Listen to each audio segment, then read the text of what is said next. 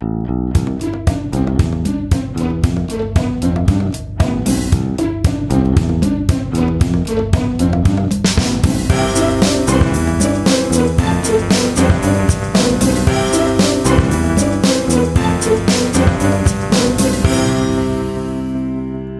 ist der 23. Mai 2019. Hier ist der Sendegarten.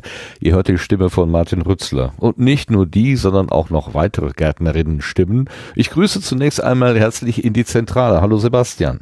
Hallo Martin. Schön, dass du wieder da bist. Schön, dass du uns die Kabel gelegt hast und die Strippen und äh, die Rechner präpariert hast, so dass ja alles funktioniert. Und ich rufe zum, äh, wie hast du ihn letztes Mal genannt, Sebastian, den flinken Tipper? Ich, ich wollte es mir rausschreiben, ich habe es vergessen, verflixt. Ähm, den Lars. Hallo Lars. Flinker Tipper? Ja, schönen guten Abend allerseits. Ja, das war irgend so eine Formulierung. Ich weiß ähm, es auch nicht mehr. Ich sollte doch mal den Sendegarten hören. Verflixt noch mal. Äh, vor allem sollte ich ihn so hören, dass ich mir die Sachen auch merken kann. Naja. Aber vielleicht macht das ja unser Gast besser. Ich grüße ganz herzlich den Peter. Hallo Peter. Hallo zusammen. Peter, du bist der Peter Kohl. Wer kennt dich unter Nautbio? Nur, dass die Leute schon mal wissen, mit wem wir es zu tun haben. Genau, ja. Und ich bin nicht der Peter Kohl, der gestern durch die Medien gegangen ist, weil er geschimpft hat über Maike Kohl-Richter, nur um das direkt noch richtig zu stellen. Benutzt er einfach deinen Namen? Kannst du das zulassen? Ja, ich weiß auch nicht. Nee, der ist äh, älter als ich und der hat so einen relativ berühmten Vater, der früher mal Bundeskanzler war.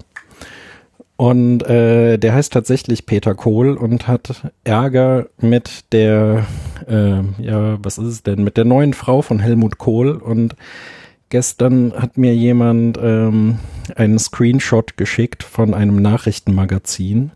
Ich muss gerade noch mal gucken. Ähm, Sie hat keine Ahnung. Peter Kohl erhebt Vorwürfe gegen Maike Kohl-Richter. Peter Kohl warf ihr in Köln vor, ihn seit Jahren mit Anwaltsschreiben zu überziehen. Aber das war nicht ich.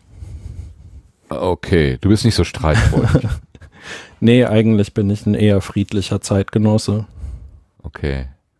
Ja, ich, ich freue mich ja, dass du heute die Logik mitbringst. Wir wissen ja schon äh, von dir, dass du Biologe bist und das ist die Wissenschaft mit der Logik, Biologie. Der, der Lars, der will ja immer mit der Astrologie nichts zu tun haben, also bringst du wenigstens mal die Logik mit. Ja, ich versuch's zumindest, ja.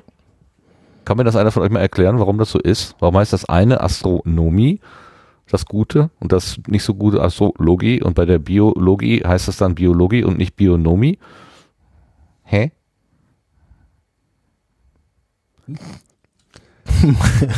Schweigen im Walde.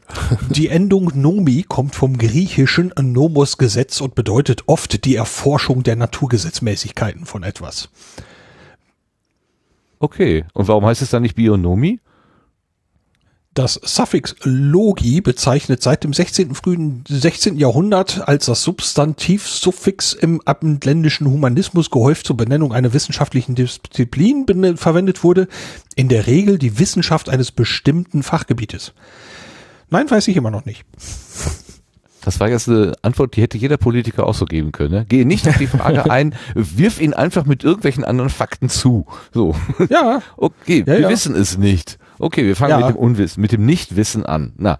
Ja, das wunderbar. ist genauso wie die, CD, wie die CDU das Video nicht veröffentlicht hat.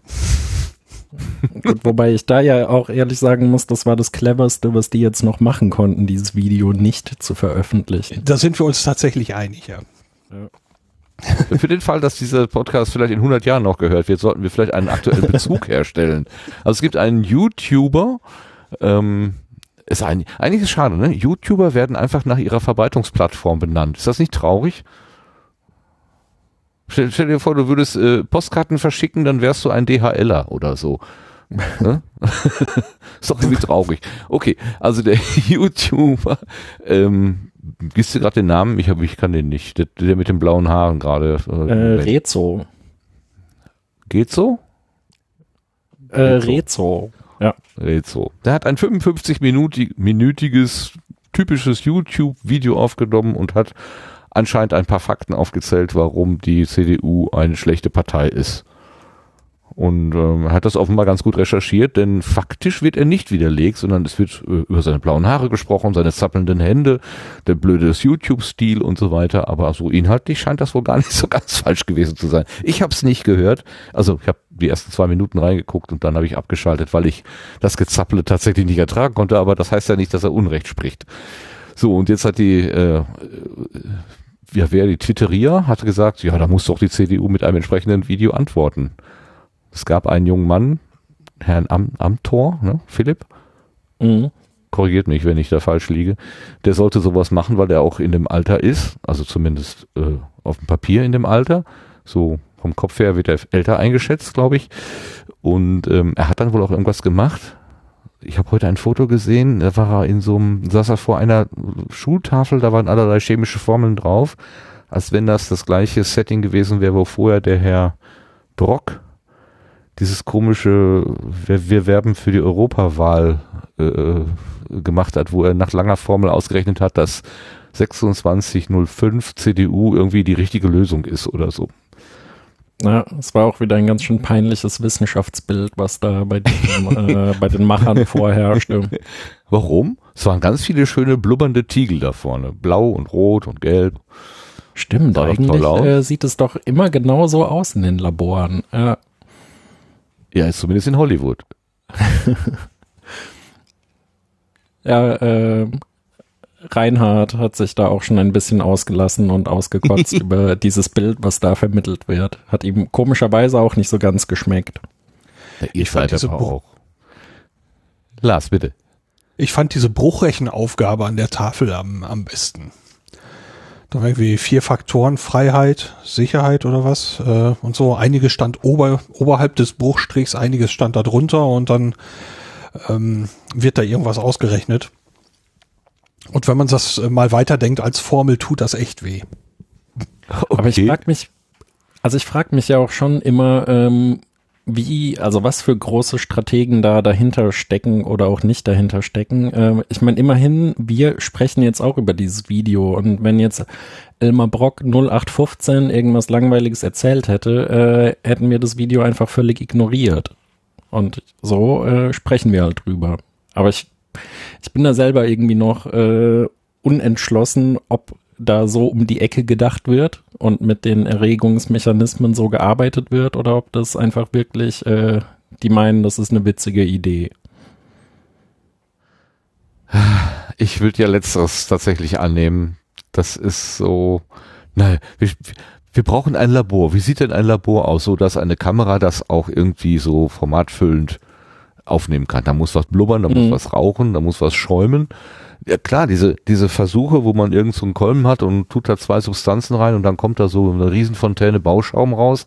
Das ist ja, auch- macht man ja auch auf, auf äh, bei Kinderunis oder bei Tag der offenen Türen oder tatsächlich gerne, weil das natürlich spektakulär aussieht. Insofern kann ich das schon verstehen, dass man so ein Setting wählt. Die Frage ist, ja- ob die Wählerschaft eine Kinderuni ist.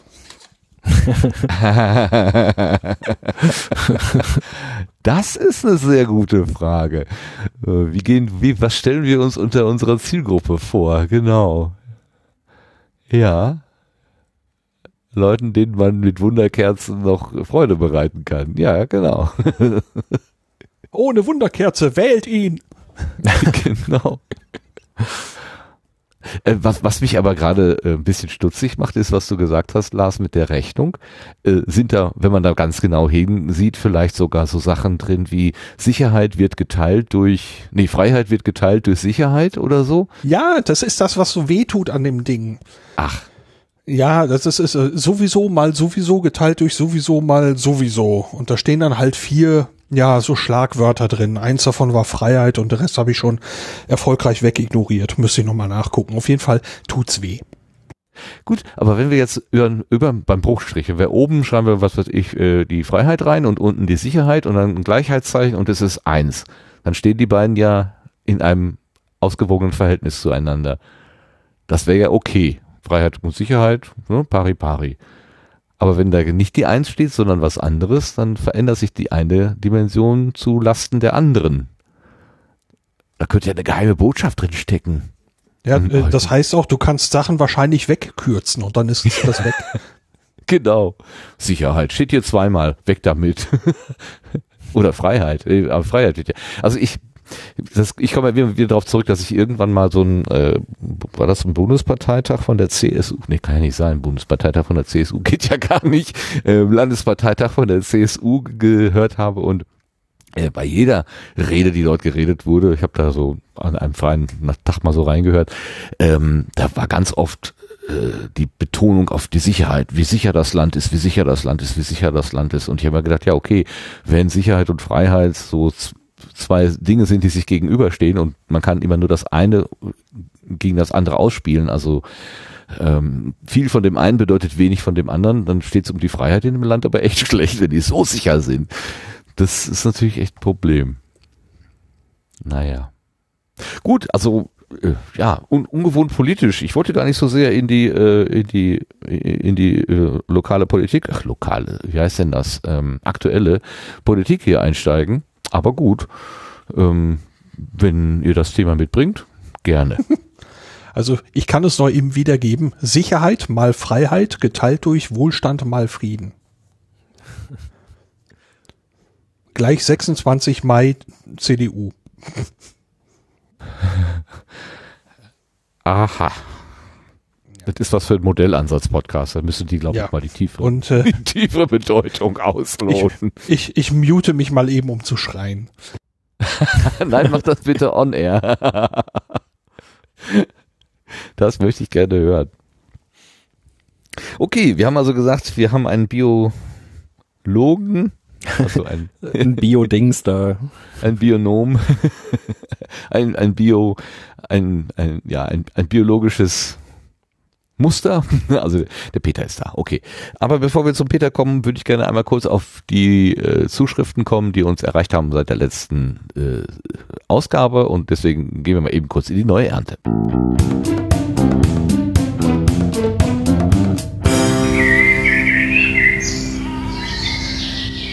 Der Sascha, unser Sascha, der Sendegarten Sascha, der hat uns geschrieben und hat gesagt, ähm, ist euch aufgefallen, dass äh, es einen Hörer im Chat gibt, der Gartenzwerg heißt? Nein, ist mir nicht aufgefallen, denn äh, in der letzten Episode ging es ja um Bots und irgendwie haben, waren da sowieso alle irgendwie, haben sich fröhlich umbenannt und ähm, da ist mir der Gartenzwerg auch nicht besonders aufgefallen. Aber er hat uns was geschrieben.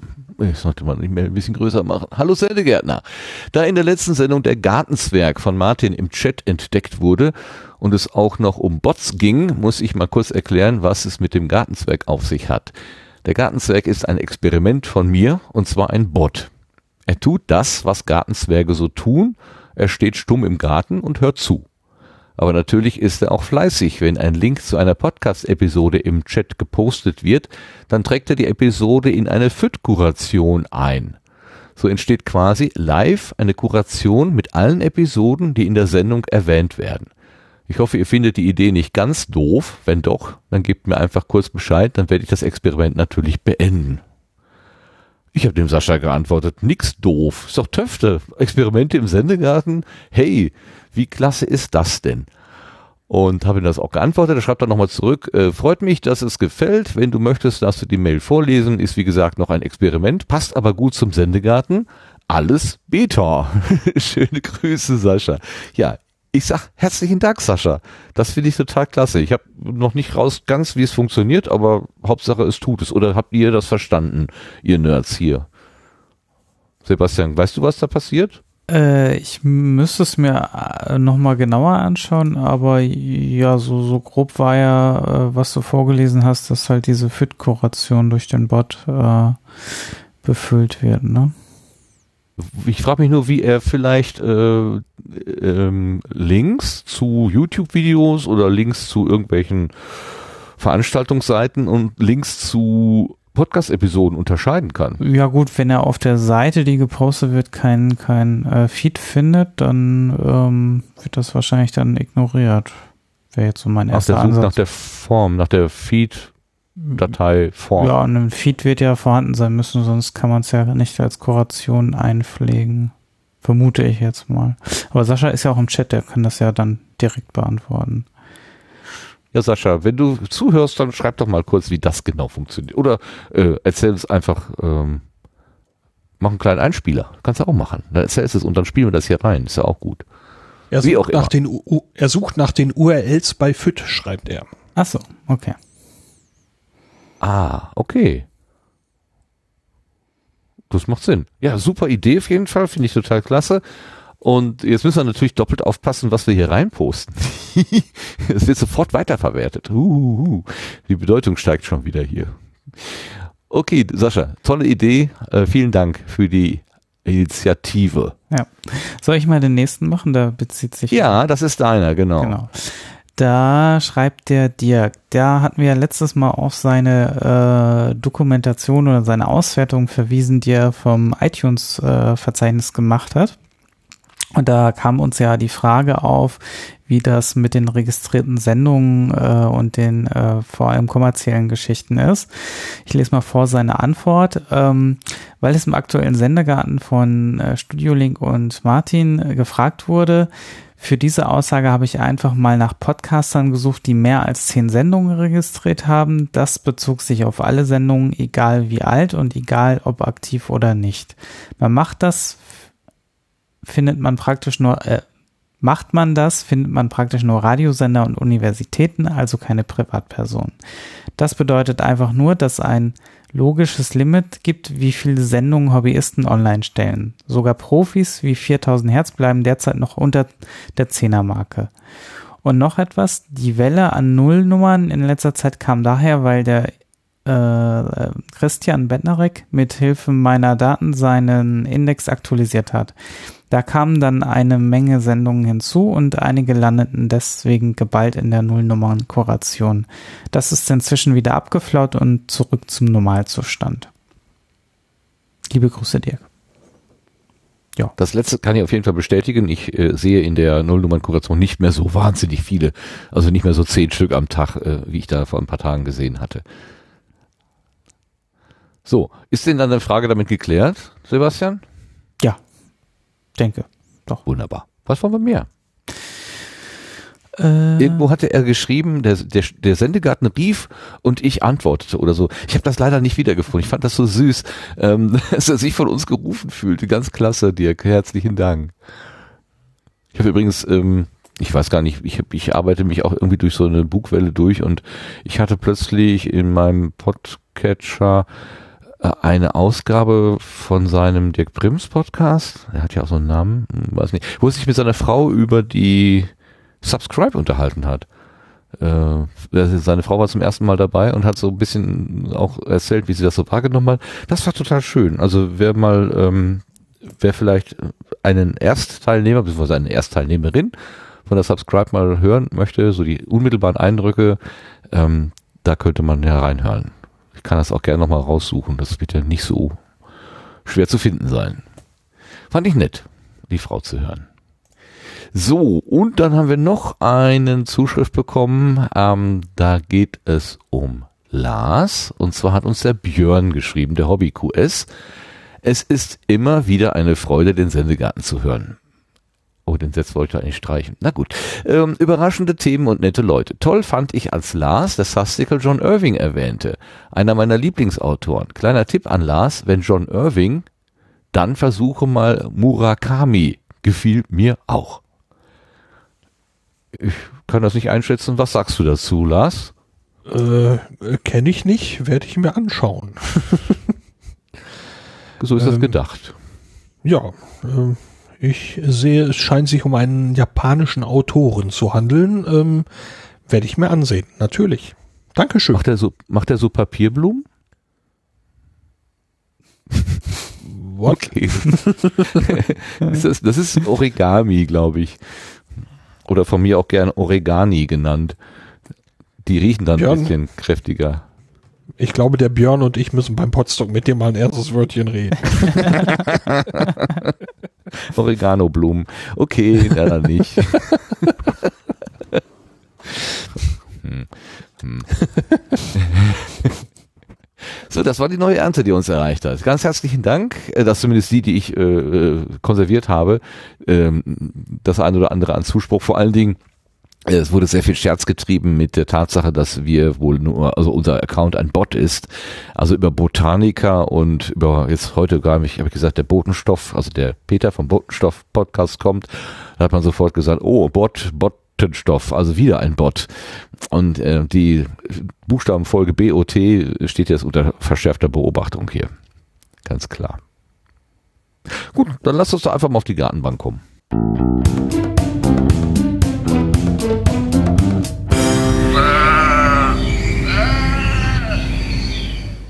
Ähm, ich fange gleich mit dem Schlimmsten an, Peter, Latein. Was heißt cum eo eo eo? Ähm, das kann man übersetzen als mit diesem gehe ich dorthin.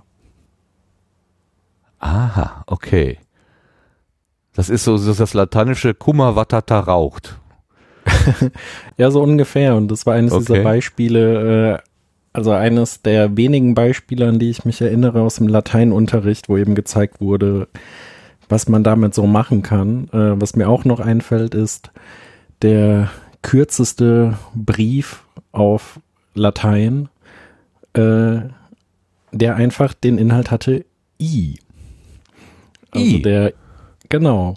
Aha. Äh, was so viel heißt wie geh, gehe, Ausrufezeichen, also Imperativ von gehen. Und das war äh, irgendein Wettbewerb, den sich da zwei geliefert hatten, wer den kürzesten Brief schreibt. Und das war die Antwort. Nicht schlecht. Was ist denn das Verb äh, zu gehen? Äh, ich hatte befürchtet, dass du das jetzt fragen Ja, würdest. du, wenn du wenn du sagst, Ähm, das ist Imperativ, dann würde ich natürlich schon gerne die Grundform kennen. Äh, also das Gehen ist doch, ähm, äh, warte mal, müsste ich das nicht auch noch wissen? Da müsst ihr live auf, da müsst ihr live auf Brian gucken. okay, äh, äh, Römer geht nach Hause, ne? Genau, ja. Und ist, äh, Eus? E? Nee. Komm, wenn du, du, du, du bist Google doch der, der ich habe nur mein kleines Latinum und das habe ich ersessen. Ich, Ich hatte eine. Betonfünf, Ich- da, ich hab- bin ich ich leider hab kein nur live auf- Partner für. Ich habe nur live auf Äh. Brian und Asterix Latein. Also Ja, das Asterix habe ich auch. Ne? Alea jagta est. ihre, Die- die- oder? ihre, Hm? genau, ihre. Ihre. Ja. Okay. Ihre. Äh, ja, wir hatten auch heute dann tagsüber noch eine Zuschrift bekommen, äh, das nur der Vollständigkeit halber. Sita Usfi late inisse tavernit. Aber wo dieses Usfi ist V-S-V-I. Sie, äh, das ist großartig. Okay, lass uns teilhaben. Ähm, ich finde, ich finde es sehr cool. Äh, also in meiner Heimatstadt, ähm, in Linz am Rhein gibt es sehr viele Fachwerkhäuser und da sind äh, auch sehr gern irgendwelche Segenssprüche und sowas. Und da ist auch an einem dieses äh, Situs, wie late ihn und, und so weiter. Und äh, das ist quasi äh, rheinischer Dialekt. Und zwar ist es Deutsch. Sieht us wie Latein, ist es aber nicht. Das, das erklärt die Ah. große Irritation des Google Translators, als ich Sita Usfilati. Äh, Es ist auch ein bisschen witzig getrennt, ja. Ist Ja. aber nicht. Ah, Äh, sieht aus wie Latein, ist es aber nicht. Ah. Das ist die in Buch, also in sichtbare Buchstaben gebrachte Variante von, äh, wer kann es übersetzen? Man ebte heun, ebte man nie heu, ebte beten. Hm? Nochmal. mhm. Man ebte heu, ebte man nie heu, ebte beten. Hm? Ja, ich kenne es sogar noch leicht anders. Ach, Oder du kennst es, dann, dann bisschen sag länger. dann, dann löst es doch erstmal auf. Komm, dann muss ich das nicht selber machen. Äh, es ist die Frage, ob mehrere, äh, also ein Abt, mehrere Äbte, ob die äh, Heu mähen. Also, und das ist eben, äh, oder ich kenne es dann noch hm? ja, Genau. länger Trockenes Gras äh, ab, absägen, genau. mähen Äbte Heu, Äbte mähen nie Heu, mägde mähen Heu, Äbte beten. Ah, das ist die sexistische Variante. Gut, ich habe mich der Ja. äh, etwas neutraleren Variante, mit die, was die andere nicht kannte. Magde Manhoy. Ja. Weil man total natürlich da auch witzig, zurecht wenn- sagen kann, äh, mäht man Heu, aber gut. Ja, genau. Für- ne? für genau. Man mäht Gras und es wird dann erst durch Trocknung zu Heu. Ähm, das ist natürlich äh, richtig. Insofern stimmt das nicht. Aber äh, ich fand das, äh, als ich es zum ersten Mal gehört habe, habe ich natürlich auch überhaupt gar nichts verstanden. Und dann sagte mir die Person, die mir gegenüber sitzt, du kannst das verstehen. Und ich sagte, nein, kann ich nicht verstehen. Ich kann es nicht, ich verstehe es nicht. Und dann wurde es aufgelöst und dann sofort, sofort, aber auch von, von Sekund an konnte ich es natürlich verstehen. Und das finde ich so witzig. Also dieses ähm, aus Nicht-Begreifen durch eine winzig kleine Inf Zusatzinformation dann so ins Begreifen zu kommen. Das ist so, das ist so ein provozierter Aha-Effekt irgendwie. Das fand ich sehr, sehr interessant. Das ist wie mit einem, sieht aus wie Latein, ist es aber nicht. Ja. Ich habe, habe das, äh, weil ich ja heute Nachmittag darüber, äh, heute Mittag äh, darüber einmal lachen musste. Ähm, ich hatte das ja äh, nicht durchschaut und habe es dann bei Google Translate in Lateinisch eingetippt. Ähm, bin auf mehrere seltsame Effekte gestoßen. Aber wenn ich das erstmal so in komplett Großbuchstaben mit der genannten Trennung reintippe und sage, ich möchte das von Latein nach, nach Deutsch übersetzen, dann kommt da raus, Sita Aweil breite Montagestiefel. Ja. Und wenn man, Oh, das hatte ich auch. Und wenn man seltsamerweise ist tatsächlich, wenn man das jetzt alles klein schreibt, kommt was völlig anderes raus. Ne? Sie, also gleiche Trennung, nur alle Buchstaben dann klein, verwenden allgemein Wartungswerkstatt befindet. Alles klar, oder? Nur, nur liegt da auf der Hand. Aber absolut, natürlich. Das erinnert so ein bisschen an unsere äh, Transkription, die wir ja äh, auch äh, immer mitlaufen haben. Ja, hatte ich doch letztens, ähm, wie hatte ich es genannt, Schaltkreispoesie, ne? Da kamen ja so schöne Sachen dabei raus. Ähm, das war, hatte schon fast äh, wie etwas wie äh, verborgene Liebeserklärungen sozusagen. Also ich habe gesagt, das könnte man gut und gerne auf den Glückskeks drucken. Also auf das Innere vom Glückskeks natürlich. Kennst du das, wo zwei Leute Glückskekse aufmachen und der eine sagt zum anderen, was stand denn bei dir auf dem Zettel? Und der erste sagt, was für ein Zettel? Ja. Wir haben äh, traditionsgemäß immer zu, zu den Silvesterfeiern mit den Freunden äh, halt eine Schachtel Glückskekse vom Discounter da. Und da steht auch wirklich auf der Schachtel, bitte vor dem Verzehr den Zettel aus dem Keks nehmen. Das Ja. ist auf die Schachtel gedrückt. Nur, dass man einmal sicher ist. ja, wer weiß, was es sonst für, für, ähm, für Gerichtsfälle gibt. Ja, schmeckt ein wenig pappig. Das ist die Pappe. das soll so sein. Wir bekommen gerade noch eine Zuschrift. Hoverkraft meum plenum est anguilarum. Aha, Hoverkraft meum plenum est kann ich jetzt auch nicht übersetzen. Also Anguilarum. meine erste Assoziation hat wieder mit Monty Python zu tun und kommt auf Englisch My Hovercraft is full of eels raus, aber das ist es mit Sicherheit nicht. Okay. Es ist korrekt. Lars, du bist richtig. Ach was. ja. Unser Hörer, unsere Hörerin, ein Uhu, hat gesagt, das ist korrekt. So, mehr Ja, wenn ich es bei Google, wenn ich es bei Google Translate eintippe, kommt tatsächlich auf Deutsch raus, mein Luftkissenfahrzeug ist voller Aale. Ja, passt.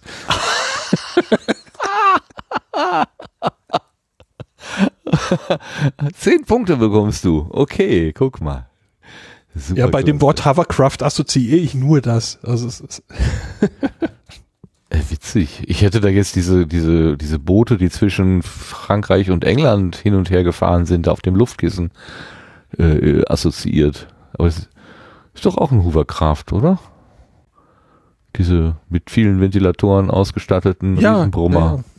ja. ja, aber die fahren ja schon eine Weile nicht mehr. Ne? Ja. ja, aber ich fand die immer total faszinierend. Also als ich Kind war, habe ich mir gedacht, ich da möchte ich unbedingt mal mitfahren. Na, und dann wird man älter und dann stellen die das einfach ein, sowas. Mit dem Magnetschwebebahn, mit dem Transrapid konnte ich auch nicht fahren, bin auch eingestellt worden. Hm. Hm. ja, okay, genug gejammert. Kommen wir mal wieder zurück zu unserem Gast. So, jetzt haben wir mit dem Peter ähm, gerade den Lateintest gemacht, den hat er großartig bestanden. Dann kommt der nächste Test sozusagen. Oha. Was heißt, ich habe mir überlegt, was, was, ähm, warum dein Nickname Nautbio heißt. Also ob du mit Nautilus, also irgendwas mit, äh, äh, mit, mit Gewässern zu tun hat, also quasi mit Tauchen. Bist du ein Freund des, äh, der See? Oder ähm, dann habe ich mir gedacht, äh, man könnte es ja auch äh, zerlegen. NA für Natur, das U für und, T für Tier, also Natur- und Tierbiologe. Wobei ich dann gemerkt habe, Interessant. Äh, Natur und also in der Natur ist das Tier ja schon mit drin. Also da müsste es ja Pflanzen und Tiere oder äh, wo kommt das her, das Nautbio? Ähm, also es kommt eigentlich vor allem daher, dass äh, Bionaut schon vergeben war. Und Warum heißt die Waschpulver Silper? Hm.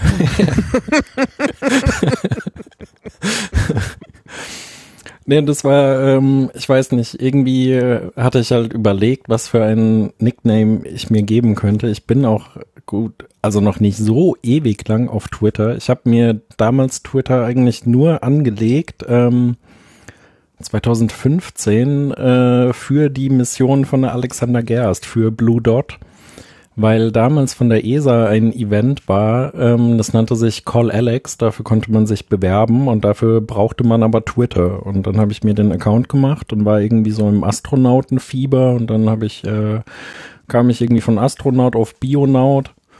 Ähm, aber es ist auch tatsächlich so, dass ich auch einen Tauchschein habe und Taucher bin. Also deswegen irgendwie passt Nautbio von daher auch ziemlich gut. Ah, aber du hättest dich auch Bionase nennen können zum Beispiel. Äh, Lieber Bionase als Bionäse oder so, ne? Vielleicht bist du auch zu nah am Produkt, dann ist es auch wieder etwas verwirrend. sozusagen.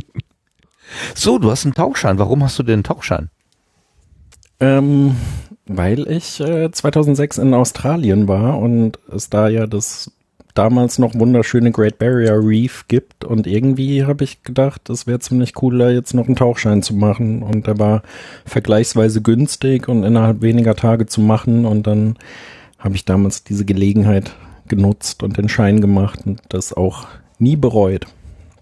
Aber ausgerechnet in Australien, wo es diese großen, furchteinflößenden und menschenfressenden Feuerquallen gibt und diese, diese, diese, diese, diese Galeeren-Dinger da, äh, denen man auf fünf Meter näher kommt und dann ist man schon tot? Oder warum denn ausgerechnet in das Gewässer steigen? Hm, Weil es da wunderschöne Riffe gibt und äh, schöne Tiere und es hat sich so ergeben irgendwie. Aber es war tatsächlich so, dass, ähm, dass auch damals schon immer die Rede war vom Riffsterben in Australien und dass das Great Barrier Reef weltberühmt war für die Schönheit, aber auch ein bisschen damals absehbar war, dass dieser Zustand nicht mehr so ewig lange andauern würde.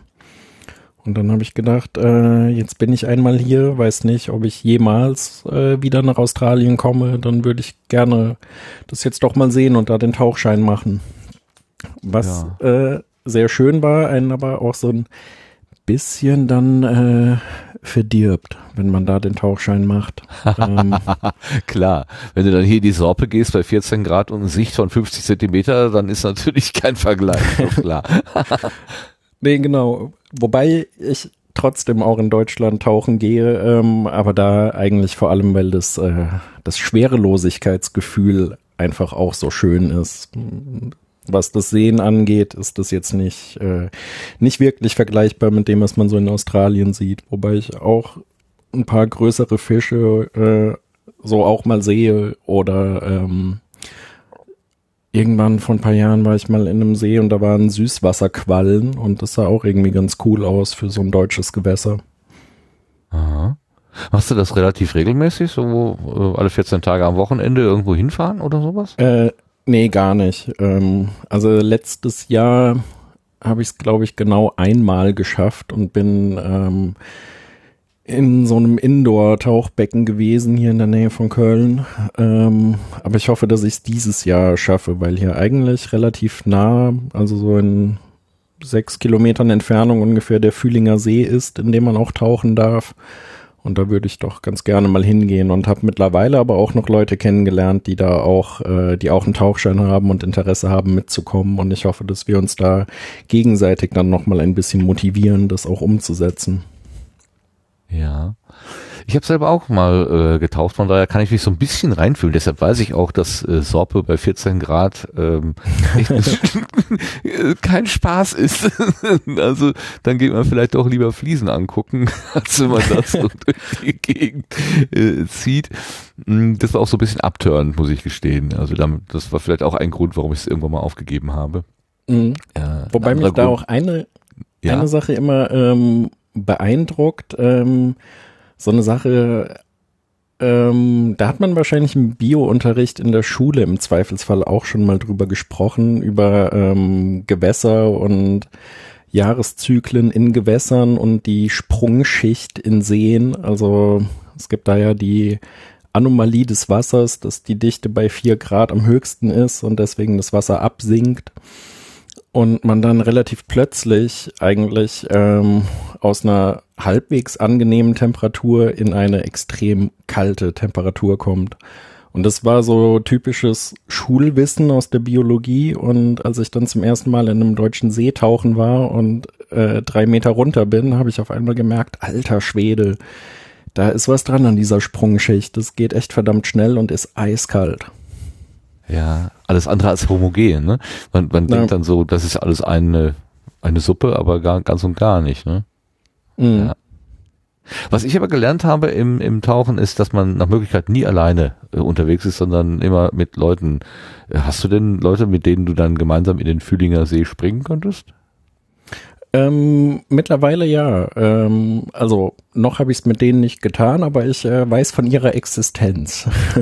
das ist ja schon mal viel wert. genau. Und von daher hoffe ich, dass wir das jetzt bald mal hinkriegen. So langsam geht da auch die Tauchsaison, glaube ich, los. Kannst du dich noch an den, das erste Mal erinnern, unter Wasser zu atmen? Also dieses Gefühl, äh, ja, quasi die, die Lunge zu benutzen mhm. obwohl der Kopf unter Wasser ist, was man ja, wenn man nicht gerade so ein Atemgerät vor der Nase hat oder unter der Nase hat, äh, tunlichst lassen sollte. Ähm, wie das war? Äh, ja, das war in einem Pool in Australien. Also wir hatten eben angefangen mit dem Tauchkurs, erst Theorie und sind dann in so einen Pool gegangen und haben da ein paar, also erstmal sollten wir beweisen, dass wir uns zehn Minuten schwimmend über Wasser halten können und so. Das haben wir hinbekommen. Und dann haben wir äh, ein Atemgerät bekommen und das war schon irgendwie ziemlich abgefahren. Also hat auch doch Überwindung gekostet, jetzt wirklich dem Ding zu vertrauen, dass du damit unter Wasser atmen kannst. Ja. Wie ja. war das für dich? Ja, ich, da war ich total überrascht. Ich habe äh, in diese Technik ein, ein, ein unglaubliches Vertrauen gesetzt. Ich weiß gar nicht warum. Äh, auch so Sachen wie Wechselatmung oder so, also dass man das Mundstück rausnimmt und einem anderen gibt, der, der, nimmt dann in zwei, drei äh, Luftzüge und dann nimmt man das wieder selber und so. Ähm, das, das war, ich weiß damals, ähm, hat mich das irgendwie total äh, kalt gelassen. Also das, das Gefühl, du stehst hier ein Atemzug oder ein Wasseratemzug vor dem Tod, den hatte ich irgendwie nie, ganz lustig. Ich konnte auch, äh, was, was, was einige, wo, wo Schwierigkeiten hatten, die Maske unter Wasser aufsetzen, beziehungsweise absetzen, mhm. wieder aufsetzen und dann ausblasen. Das klappte bei mir auf Anhieb. Ich weiß gar nicht warum. Ähm, also irgendwie hatte ich das Gefühl, so, früher war ich mal ein Fisch. Also so das Gefühl. Das, äh, da habe ich mich erstaunlich wohl gefühlt dabei, was mhm. mich ehrlich gesagt bei abstrakter Betrachtung auch sehr wundert und ich weiß auch nicht, ob das heute noch so wäre. Aber damals, na gut, wie alt war ich da? Oh, da war ich noch Schüler. Da war ich auch, naja, wie, wie also Kinder halt vor in dem so Alter. Zehn sind. Jahren. Ja, genau. Ich bin heute noch Schüler. Ich lerne jeden Tag dazu. Nein, äh, also offiziell ja. Schüler mit, mit Schultüte, so. Mhm. Damals. War das dein, also hast du zu der Zeit auch aufgehört mit dem Tauchen oder warst du noch mal später tauchen? Ähm, ich habe dann auch da aufgehört. Das war, ähm, die haben äh, also was logischerweise so ist, ne, die haben dann natürlich in so einem Schwimmbad, in so einem Schulschwimmbad war dann irgendwie einmal dienstags jede Woche war dann Training. Ähm, da wurde dann auch äh, Konditionen gemacht. Also es ging nicht nur ums Tauchen. Die ersten Stunde von zwei Stunden war dann eigentlich immer nur Bahnschwimmen. ähm, weil das anscheinend wichtig war und äh, waren Tauchen, weil es wahrscheinlich auch wichtig war und irgendwann ging es dann mal ans Gerät und mich interessierte eigentlich mehr oder weniger nur das Gerät, das andere hätte man auch lassen können. Ähm, aber die haben dann auch gerne so Reisen gemacht. Also der ganze Club dann immer irgendwo zumindest an ein deutsches Gewässer, manchmal auch gerne Spanien oder so. Mhm. Das war mir alles finanziell ein bisschen zu aufwendig. Also da kam ich nicht gut mit. Und äh, den anderen immer zuhören, wie sie dann erzählen, wie toll das da gewesen ist, war dann auch irgendwie ein bisschen doof und irgendwie, ja, ich hatte so keinen richtigen Zugang. Also die anderen haben Sachen erlebt, die ich nicht erlebt habe und dann war es alles ein bisschen windschief und dann habe ich irgendwann aufgehört. Und könntest du dir vorstellen, auch nochmal einzusteigen? Im Prinzip äh, ja, allerdings habe ich eine Belüftungsstörung mit dem Ohr ja. und ähm, da müsste ich tatsächlich ausprobieren, wie das funktioniert. Also ob mhm. das nicht zu hohen inneren Druck hat, also dass ich den Druckausgleich nicht hinkriege. Das, das wäre mhm. natürlich ein Problem. Wenn das funktionieren würde, könnte ich mir das im Prinzip schon vorstellen. Ja, also bevor ich eine Bahn schwimme, gehe, also waagerecht, gehe ich lieber senkrecht ins Wasser. da kommt der Stein. Blub. So, du bist Taucher. Also du hast aber schon, da warst du da schon Biologiestudent oder Biologie-Diplomant? Äh, hast du Diplom in Biologie oder Master äh, oder was hat man denn Bachelor und Master. Äh, äh, Hast du? Genau, wir waren damals der erste Bachelor-Jahrgang mit diversen Vor- und Nachteilen, die das so mit sich gebracht hat. Ähm, allerdings äh, die Australienreise und den Tauchschein habe ich vor dem Studium noch gemacht. Okay. Das heißt, äh, sowas wie das Great Barrier Reef und, und so Lebensräume, das hat dich schon vorher fasziniert. Ja, genau. Was wahrscheinlich auch der Grund war, warum du dann Biologie studiert hast. ja, also ich, ich kann gar nicht mehr so genau den Grund unbedingt festmachen, äh, wobei es sicher auch familiäre Gründe hat, weil meine Eltern auch beide Bio studiert haben, die allerdings auch Lehramt. okay. Wie das Bist so du ein ist. Ne? Lehrerkind? Ne? Oh. oh, oh. ja, ich versuche es Ersten meistens Grades, äh, zu verbergen.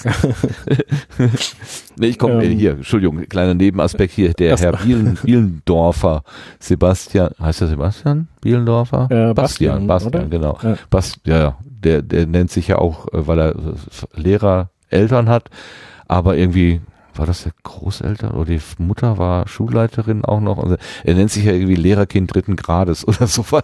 Nicht nur die Eltern. Welchen, welchen Grad hast du? Ersten äh, Grades? Erster Grad, ja. Also Erster tatsächlich Grad. sind meine Eltern beide Biolehrer oder Biolehrer gewesen. Ja.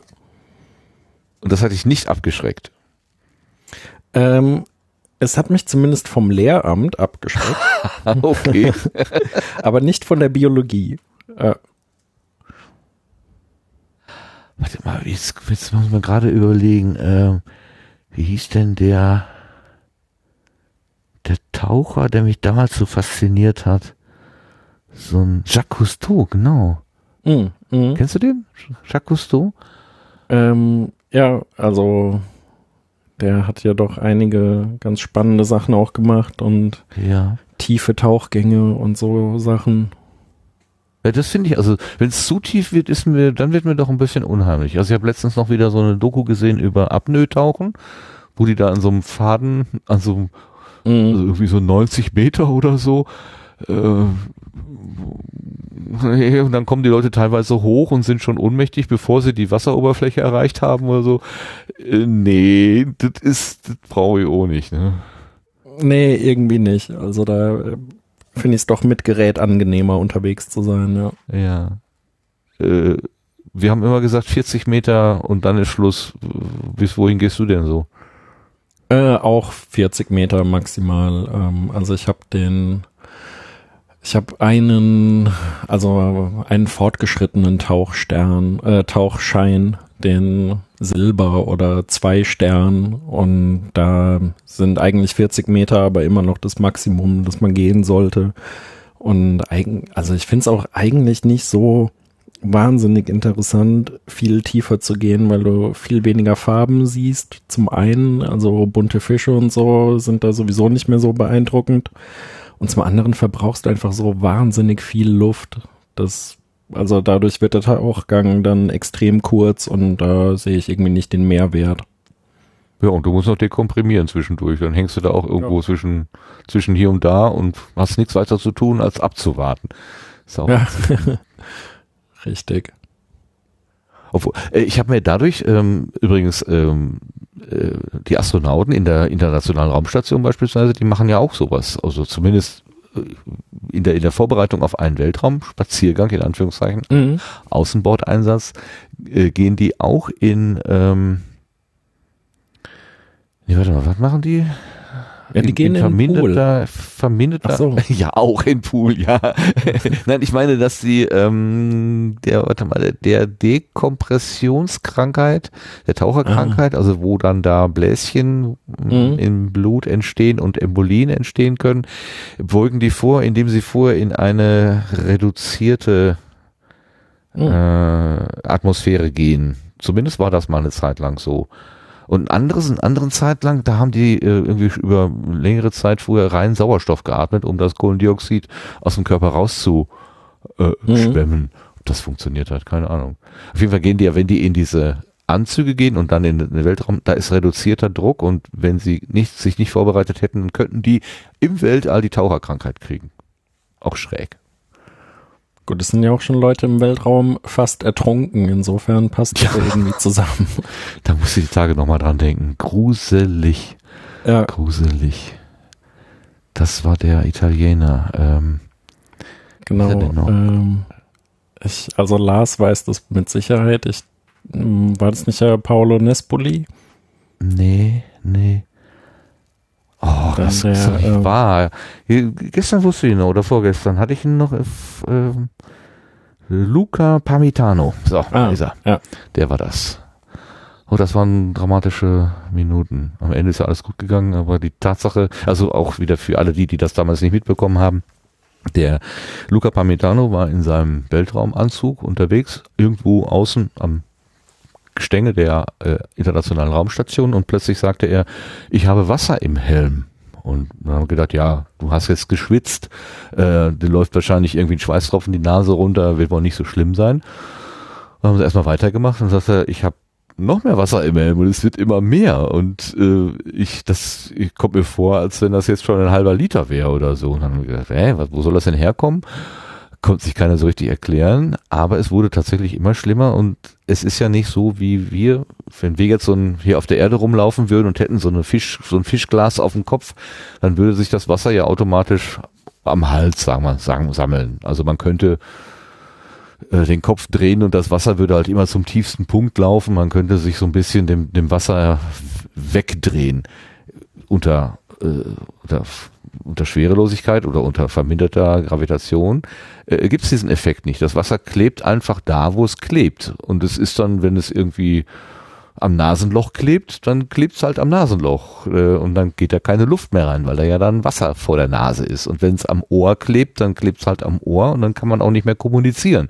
Dann kann man nicht mehr sagen, ich habe ein Problem oder kann nicht mehr hören, was die, was die äh, Mission Control da antwortet. Und äh, so war das Problem dann auch. Also irgendwann haben die dann gesagt, Moment, Moment, das wird ja dramatisch und dann äh, quasi Abbruch der Mission, also des, des Außeneinsatzes und nur noch äh, notfallmäßig reinkriegen. Und das Reinholen dauert ja. Also erstmal den Kollegen, der schon nichts mehr sehen konnte, dann da hineinbuxieren in diese äh, Schleuse, in die Luftschleuse, alles zumachen, wieder den Druck aufbauen und so weiter. Und unterdessen lief dessen Helm immer weiter voll Wasser. Das war das war echt nicht schön. Ich habe das damals äh, so als Soundgast für NASA TV mitverfolgt und pff, da da standen mir dann schon die Angstschweißperlen auf der Stirn. Also zum Glück ist das alles mhm. gegangen. Na krass, ich habe das nur im Nachgang damals mitbekommen und ich kann mir, also das live mit anzusehen, stelle ich mir auch wirklich gruselig vor. Ja, ja. Jetzt mal, es, es kam dann so, so harmlos erstmal daher, ne? Ich habe da irgendwie Wasser und dann haben die gesagt, ja, kann ja gar nicht. Ähm, versucht das mal, genau, es war noch nur der Versuch, trink das doch, ja, schluck es runter. Ähm, das hat er wohl auch gemacht. Und es ist wohl so, dass die für, wann die da sechs Stunden unterwegs sind, haben die natürlich einen Getränkevorrat dabei. Das ist, kommt aber aus so einem kleinen Schlauch, irgendwie vorne am, am Mund ist irgendwie in Reichweite. Ähm, die Menge, die er beschrieben hat, war aber wesentlich mehr als die Menge, die da in dieser Trinkflasche hätte sein können. Und am Ende hat sich wohl rausgestellt, dass das Kühlflüssigkeit gewesen ist aus diesem Anzug, der ja zwischen 150 und minus 150 Grad irgendwie ausgleichen muss. Und da ist da halt so eine Kühlflüssigkeit drin. Ähm, und dann zu hören, ja, äh, schluck das mal runter und du hm, stell dir mal vor, du müsstest das, die Kühlflüssigkeit aus deinem Auto trinken. das ist auch nicht so die hübsche Überlegung. Ne? Ähm, naja, also immer noch besser als er trinken, aber so, ja, ja, ja. Äh. ja. Ähm, was mich so ein bisschen dann, dann im Nachgang irritiert hat, ist, dass sie nicht wirklich hundertprozentig am Anfang rausgekriegt haben, wo das Wasser überhaupt hergekommen ist. Also es waren sehr viele Spekulationen, könnte hier, könnte da, aber dann müsste da eigentlich ein Knick oder hier müsste irgendwas undicht oder ein Ventil kaputt, aber war alles nicht. Und sie haben dann irgendwann einen nachfolgenden Weltraumeinsatz gemacht, ohne dass sie wirklich wussten, woran liegt es jetzt. Und waren alle natürlich hochgespannt. Jedes bisschen ähm, Abnormalität wurde dann sofort dokumentiert und ich weiß nicht, ob sie es bis heute rausgekriegt haben. Hast du irgendwas gehört, Lars, darüber? Ich glaube, Lars ist gerade Ach, ist gerade weg. Kurz okay. weg. Ja, ja habe ich nicht aufgepasst. Na gut. Aber du auch nicht, äh, Peter. Nee, äh, leider nicht. Ähm, ich habe mitbekommen, letzte Woche war in Aachen an der Uni war irgendwie ein Vortrag und da war der US-Kollege, der damals den Außenbordeinsatz mitgemacht hat da und hat aus seiner Sicht die Situation nochmal geschildert. Wobei ich leider auch nur mitbekommen habe, dass er sie geschildert hat und dass es sehr eindrucksvoll gewesen sein muss. Aber was genau er da erzählt hat, habe ich leider nicht mitbekommen. Ähm, Lars, Hast du da noch irgendwas mitbekommen mit dem ähm, Außenbordeinsatz, als der, ähm, was haben wir jetzt gesagt, Luca Parmitano, als der in seinem Raumanzug fast ertrunken ist? Äh, ich war jetzt für einen Moment raus. Äh, ich mir fehlt jetzt der Zusammenhang. Ich habe diese Frage jetzt gehört, aber worum geht's? Was ähm, wollt ihr wissen, falls ich es überhaupt weiß? Außenbordeinsatz. Ja, ja, äh, das, wo, ja. Wo, wo, wo er diese, diese Wasserblase um den Kopf hatte. Genau. Hast du mitbekommen, ähm, hat man am Ende rausgefunden, was da das Problem war, wie das passiert ist? Und hat man das im Nachhinein dann lösen können? Meines Wissens ja, aber ich konnte es jetzt nicht so wiedergeben. Ja. Also das ich muss ich jetzt selber eben nach, nachgucken, was ja. da war. Also ich, ich kann mir auch ehrlich gesagt nicht vorstellen, dass sie immer noch in dem Zustand sind, keine Ahnung. Dann die Gefahr ist doch eigentlich puh, doch schon ziemlich groß. Aber gut, man weiß es nicht. Beim, beim letzten oder beim, beim letzten Einsatz, den ich gesehen habe, da ist einer in die innere Struktur äh, dieses ähm, dieser Trägerstruktur reingegangen und das sah alles so eng aus, dass ich ja gedacht habe, wenn der, wenn der sich jetzt verkantet, ähm, dann kommt er da nicht wieder raus. Also zwischen Oberkante Rucksack und dieser nächsten Trägereinheit, da war wirklich nicht viel Platz. Und das sah alles so aus, als wenn er da in, einmal, also ne, man kann ja irgendwie in so kleine Löcher reinkriechen und dann kommt man aber nicht wieder raus, zumal man ja auch mhm. vielleicht äh, die Orientierung dann nicht so hat, wenn man halt nur in eine Richtung gucken kann da habe ich auch so ein bisschen da gesessen und gedacht, oh, hoffentlich kommt der da wieder raus, hoffentlich kommt der da wieder raus. Ja, die waren ganz gut in letzter Zeit, damit so spannende Außenbordeinsätze zu machen. Ne? Mhm. Ja, kannst du sagen, ja. Es war ein verstopfter so. Filter. Ah. Okay klingt jetzt auch nicht so richtig überzeugend.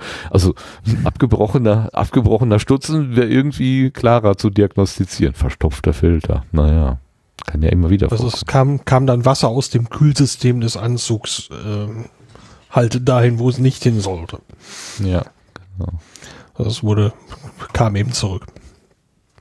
Aber äh, genauer jetzt, das war so die die die Mini-Schnellrecherche, äh, weil ich es auch nicht im Kopf habe, ähm, müsste man also noch genauer gucken. Äh, Gar kein Problem. Äh, Peter und ich hatten nur gedacht, das ist wahrscheinlich eines der Themen, wo du eher noch informiert bist als wir, aber ähm, klar, äh, kannst du auch nicht alles wissen. Völlig richtig, völlig klar. Wie kamen wir denn jetzt in den Weltraum, Peter?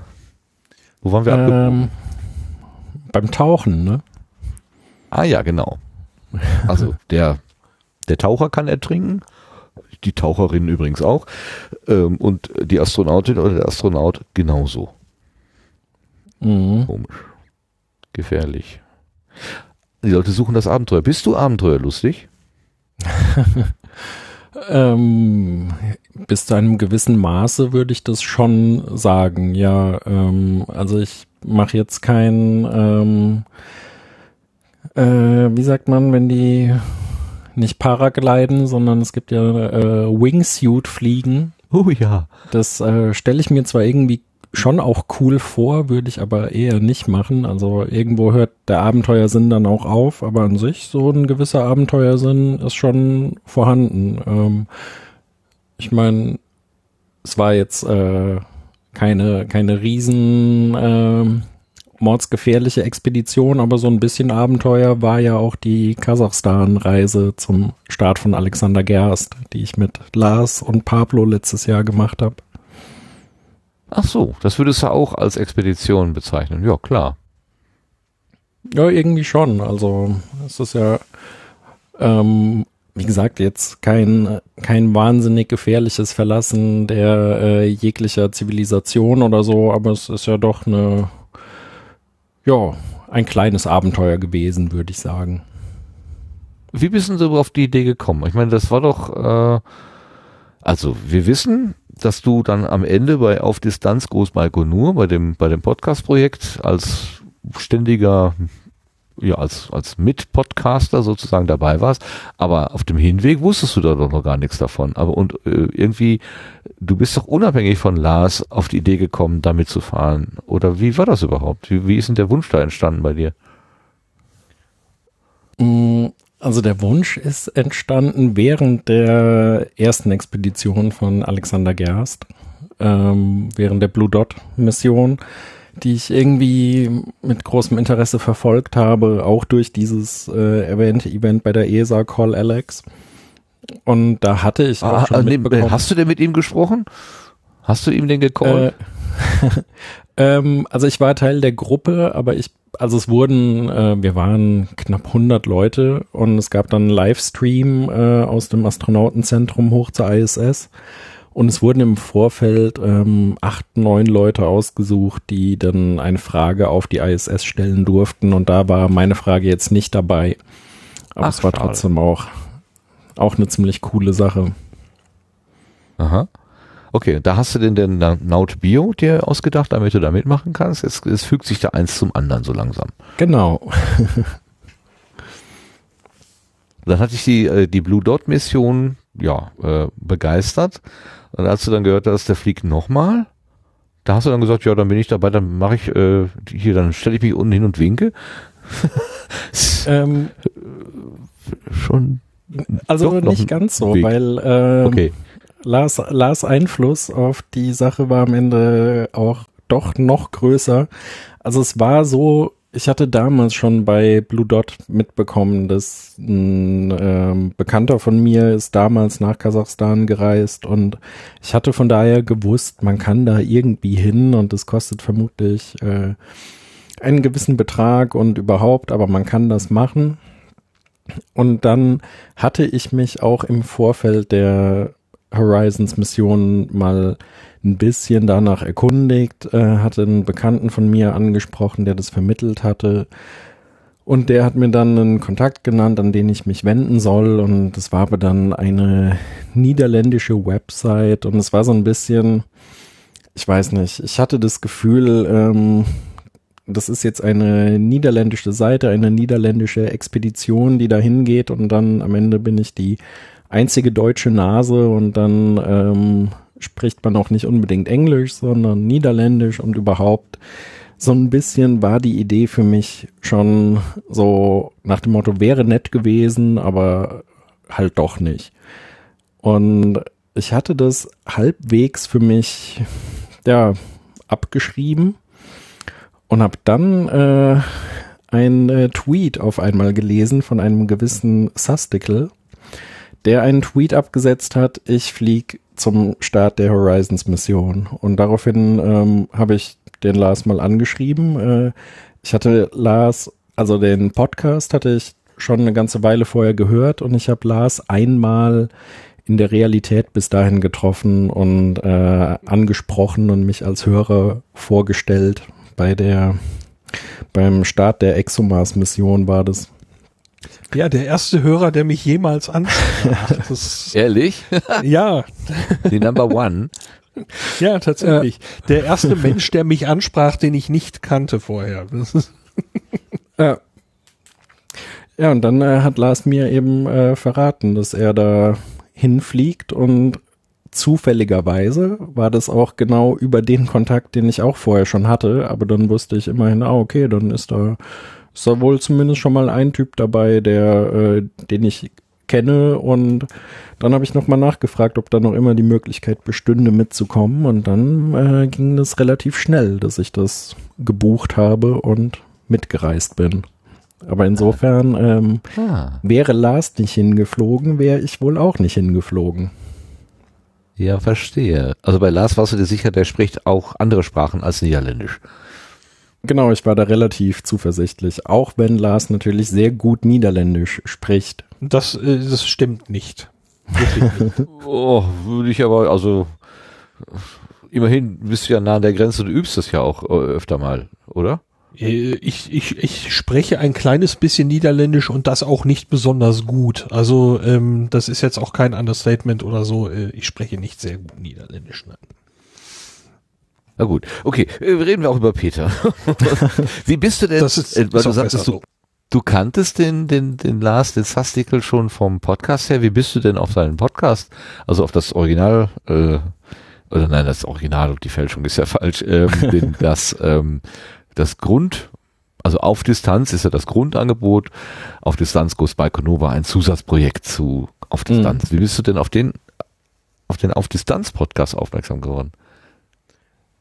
Das ist tatsächlich eine sehr gute Frage, auf die ich auch keinerlei Antwort habe. Äh, habe ich mir auch noch nie Gedanken drüber gemacht, wie das eigentlich gelaufen ist. Ähm, Hast du andere Podcasts also, gehört vorher? Nee, auf Distanz war auch der erste Podcast, den, also es war mein, mein Einstieg so in die Podcast-Welt in vielfacher Hinsicht. das ist glaube, wirklich witzig, ja. ich glaube, es war einfach so, dass ich über dieses Call Alex Event bin ich auch auf Twitter eben in so eine Weltraumbubble reingerutscht und ich denke, dass das darüber lief und ich glaube, ich habe dann sogar den Twitter-Account Sustical kennengelernt, bevor ich den Podcast richtig wahrgenommen habe. Aber da führte dann eins zum anderen. Mhm. Lässt sich heute nicht mehr ein, eindeutig rekonstruieren. Na gut, ist ja egal. Auf jeden Fall ist dann Lars derjenige, der dich sozusagen ins Podcastland gezogen hat. Ja, und das äh, mehr als einmal, sowohl als äh, passiver Hörer im Prinzip, als auch später ähm, zum aktiven Mitmachen. Äh. In, auf einem Balkon in Astana. Ja, Genau. Das war einfach zu schön. Also ich, ich glaube, ich muss mir das nochmal genüsslich äh, äh nochmal anhören, diese, diese ganze Entwicklung. Ich sprach da mit Lars vor äh, einiger Zeit äh, auch nochmal so ein bisschen drüber, dass es einfach äh, auch für mich als Hörender hier zu Hause einfach eine super, äh, super Erlebnis gewesen ist, euch da akustisch zu begleiten. Das war einfach großer, großer Spaß. Äh, du hast dich aber gleich im ersten Moment schon am Mikro irgendwie ganz wohl gefühlt. So schien es mir jedenfalls. Äh, oder hast du schon auch ein bisschen Mikrofonscheu gehabt und musstest dich überwinden? Ähm, also ich glaube, es war da einfach so. Also ich hatte auf jeden Fall eine gewisse Mikrofonscheu. Ich habe vorher auch noch nicht in so einem Podcast irgendwie gesprochen. Ich habe vor äh, Jahrzehnten gefühlt ähm, mal in der, Sch also zu Schulzeiten noch im Theater gespielt und von daher auch irgendwie schon auch mal vor Leuten gesprochen, aber das ist ewig her gewesen. Aber es war einfach so, dass Lars und Pablo so extrem angenehme Menschen waren, um mit denen reinzukommen. Das war einfach großartig. Da haben die dafür gesorgt, dass jegliche Scheu sehr schnell abgelegt war. Hat sich ja dann wirklich sehr schön gefügt. Also diese so drei Stimmen, die auch so ein bisschen aus unterschiedlichen Perspektiven so diese ganze Geschichte äh, wahrgenommen haben. Also für mich als Hörer war das äh, großartig. Also da, ich glaube, eine meiner ersten Reaktionen darauf war irgendwie, dass du irgendwie äh, was hab ich, ich habe irgendwas geschrieben von entweder Naturtalent oder passt prima oder ein Geschenk oder also es war wirklich so das Gefühl, ja sicher, da da da mhm. da kommt was zusammen, was zusammen gehört, so, um es pathetisch zu sagen. ja, nee, aber da, genau daran erinnere ich mich auch noch. Ähm, und auch das war so ein extrem positiver Moment für mich. Eben, also einfach dein, dein Kommentar damals auch irgendwie, äh, ach, da ist aber auch echt ein Naturtalent. Oder es war so ungefähr so, aber ja, ja, sowas in der Art. einfach kein Stück so gefühlt, aber dass du das geschrieben hast, äh, war ein großartiges Gefühl und hat mich auch irgendwie dann war, also auch das war ein Schritt hin zum eigenen Podcast. ja, okay, ähm, naja, also eine Stimme aus der Heimat sozusagen, aber äh, die Tatsache, dass ihr da einfach vor Ort das Ganze gemacht habt und ja auch zu dritt irgendwie einen sehr guten Draht äh, aufgebaut habt, das war wahrscheinlich dann doch noch das, äh, das Entscheidendere, würde ich mir mal äh, denken. Wie, wie bist du denn auf die Idee eigentlich gekommen, Lars, den Peter anzusprechen? Äh, zum zum äh, da mitzumachen, meinst du? Mhm, genau. Haben wir das eigentlich äh, ausführlich genug erklärt jetzt für die, die alle, die, die jetzt nicht wissen, worüber wir eigentlich reden? Äh, ganz kurz, also Lars ist nach äh, Kasachstan geflogen zum Start der zweiten Mission von Alexander Gerst und hat das per Podcast begleitet. War ja auch so ein Projekt, wo man spenden konnte, ein bisschen Geld geben konnte und so weiter. Und er, du hattest dir vorgenommen, jeden Abend oder jeden Tag eine Episode zu machen. Und ab dem ersten oder zweiten Tag war dann Peter zufällig, oder nein, nicht zufällig, aber eigentlich so als Gast mal dabei. Und dann ist er aber die ganze Zeit dabei geblieben. So, deswegen ja, das war aber nur so halb zufällig. Ähm, als, ähm, also Peter und ich kannten uns ja quasi flüchtig und ich meine, dass es direkt am 1. April 2018 war, als ich den Tweet rausgeschickt habe, ähm, äh, da findet was statt mit einer, mit einer Reise nach Baikonur, ähm, wo Peter mich dann, ich glaube, keine Stunde danach angeschrieben hatte. Ich meine, dass es ziemlich direkt danach war. Und ähm, ich glaube, im Rahmen dieses Gesprächs äh, kam schon raus, äh, dann zerre ich dich aber auch mal vor ein Mikrofon oder irgendwie so, ähm, dann kannst du noch mal über deine Eindrücke erzählen. So, und dann ähm, war das eben in Baikonur, ich glaube Tag drei müsste das gewesen sein. Drei, ja drei, glaube ich. Und ähm, und da haben wir dann gesagt, heute machen wir das. Dann war das erste Mal beim Kosmodrom. Heute Abend machen wir das. Und das war dann eben so gut gelaufen, ähm, als die Sendung dann zu Ende war, die Aufnahme zu Ende gelaufen war, habe ich, äh, glaube ich, zu Peter ziemlich, ich meine sogar wörtlich gesagt, ist ja klar, dass wir morgen so weitermachen, oder? Ich glaube. Ja, irgendwie wie, sowas. Wie erinnerst du das, Peter? Ja, also irgendwie so war das. Ähm, aber da war doch auch noch so eine gewisse Scheu einen Moment lang, ähm, von wegen ja, eigentlich ist es ja das Projekt von äh, Pablo und Lars und jetzt wanze ich mich da so ran. Ähm, aber die Scheu ist mir dann auch recht schnell wieder genommen worden. Ich wanze mich da so ran. Da werde ich Leute fragen, ob du mitmachst, ist das jetzt kein Ranwanzen, würde ich mal, würde ich mal sagen. Hast du denn dann angefangen, die, äh, die Fahrt, die Reise vielleicht auch nochmal anders wahrzunehmen, weil du ja mit dem Gedanken tagsüber unterwegs warst, heute Abend erzähle ich anderen Leuten darüber? Erinnert das hm. den Blick vielleicht? Also bewusst wäre mir das jetzt nicht gewesen. Ähm, Ich meine, wir haben schon am Abend dann vor der Aufnahme meistens kurz nochmal drüber gesprochen, ähm, so ganz grob. Was haben wir denn heute eigentlich nochmal gesehen? Und dann, ja, wir waren am Museum, wir waren da und dann wollen wir darüber noch sprechen. Ähm, aber so tagsüber erinnere ich mich jetzt nicht mehr, dass ich da schon überlegt hätte, was ich denn jetzt abends erzählen würde. Also da hat das, glaube ich, nicht so den riesen Einfluss unbedingt drauf gehabt. Was äh, sehr schön ist, dass ich jetzt quasi ein äh, Audio-Reisetagebuch habe und von äh, die ganzen Erlebnisse jetzt ja auch nochmal nachhören kann.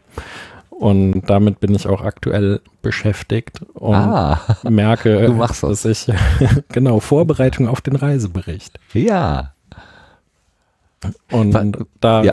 Kehren einige Erinnerungen wieder und ich habe auch schon das ein oder andere Mal wieder lachen müssen bei irgendwelchen Erlebnissen, die wir da gehabt haben.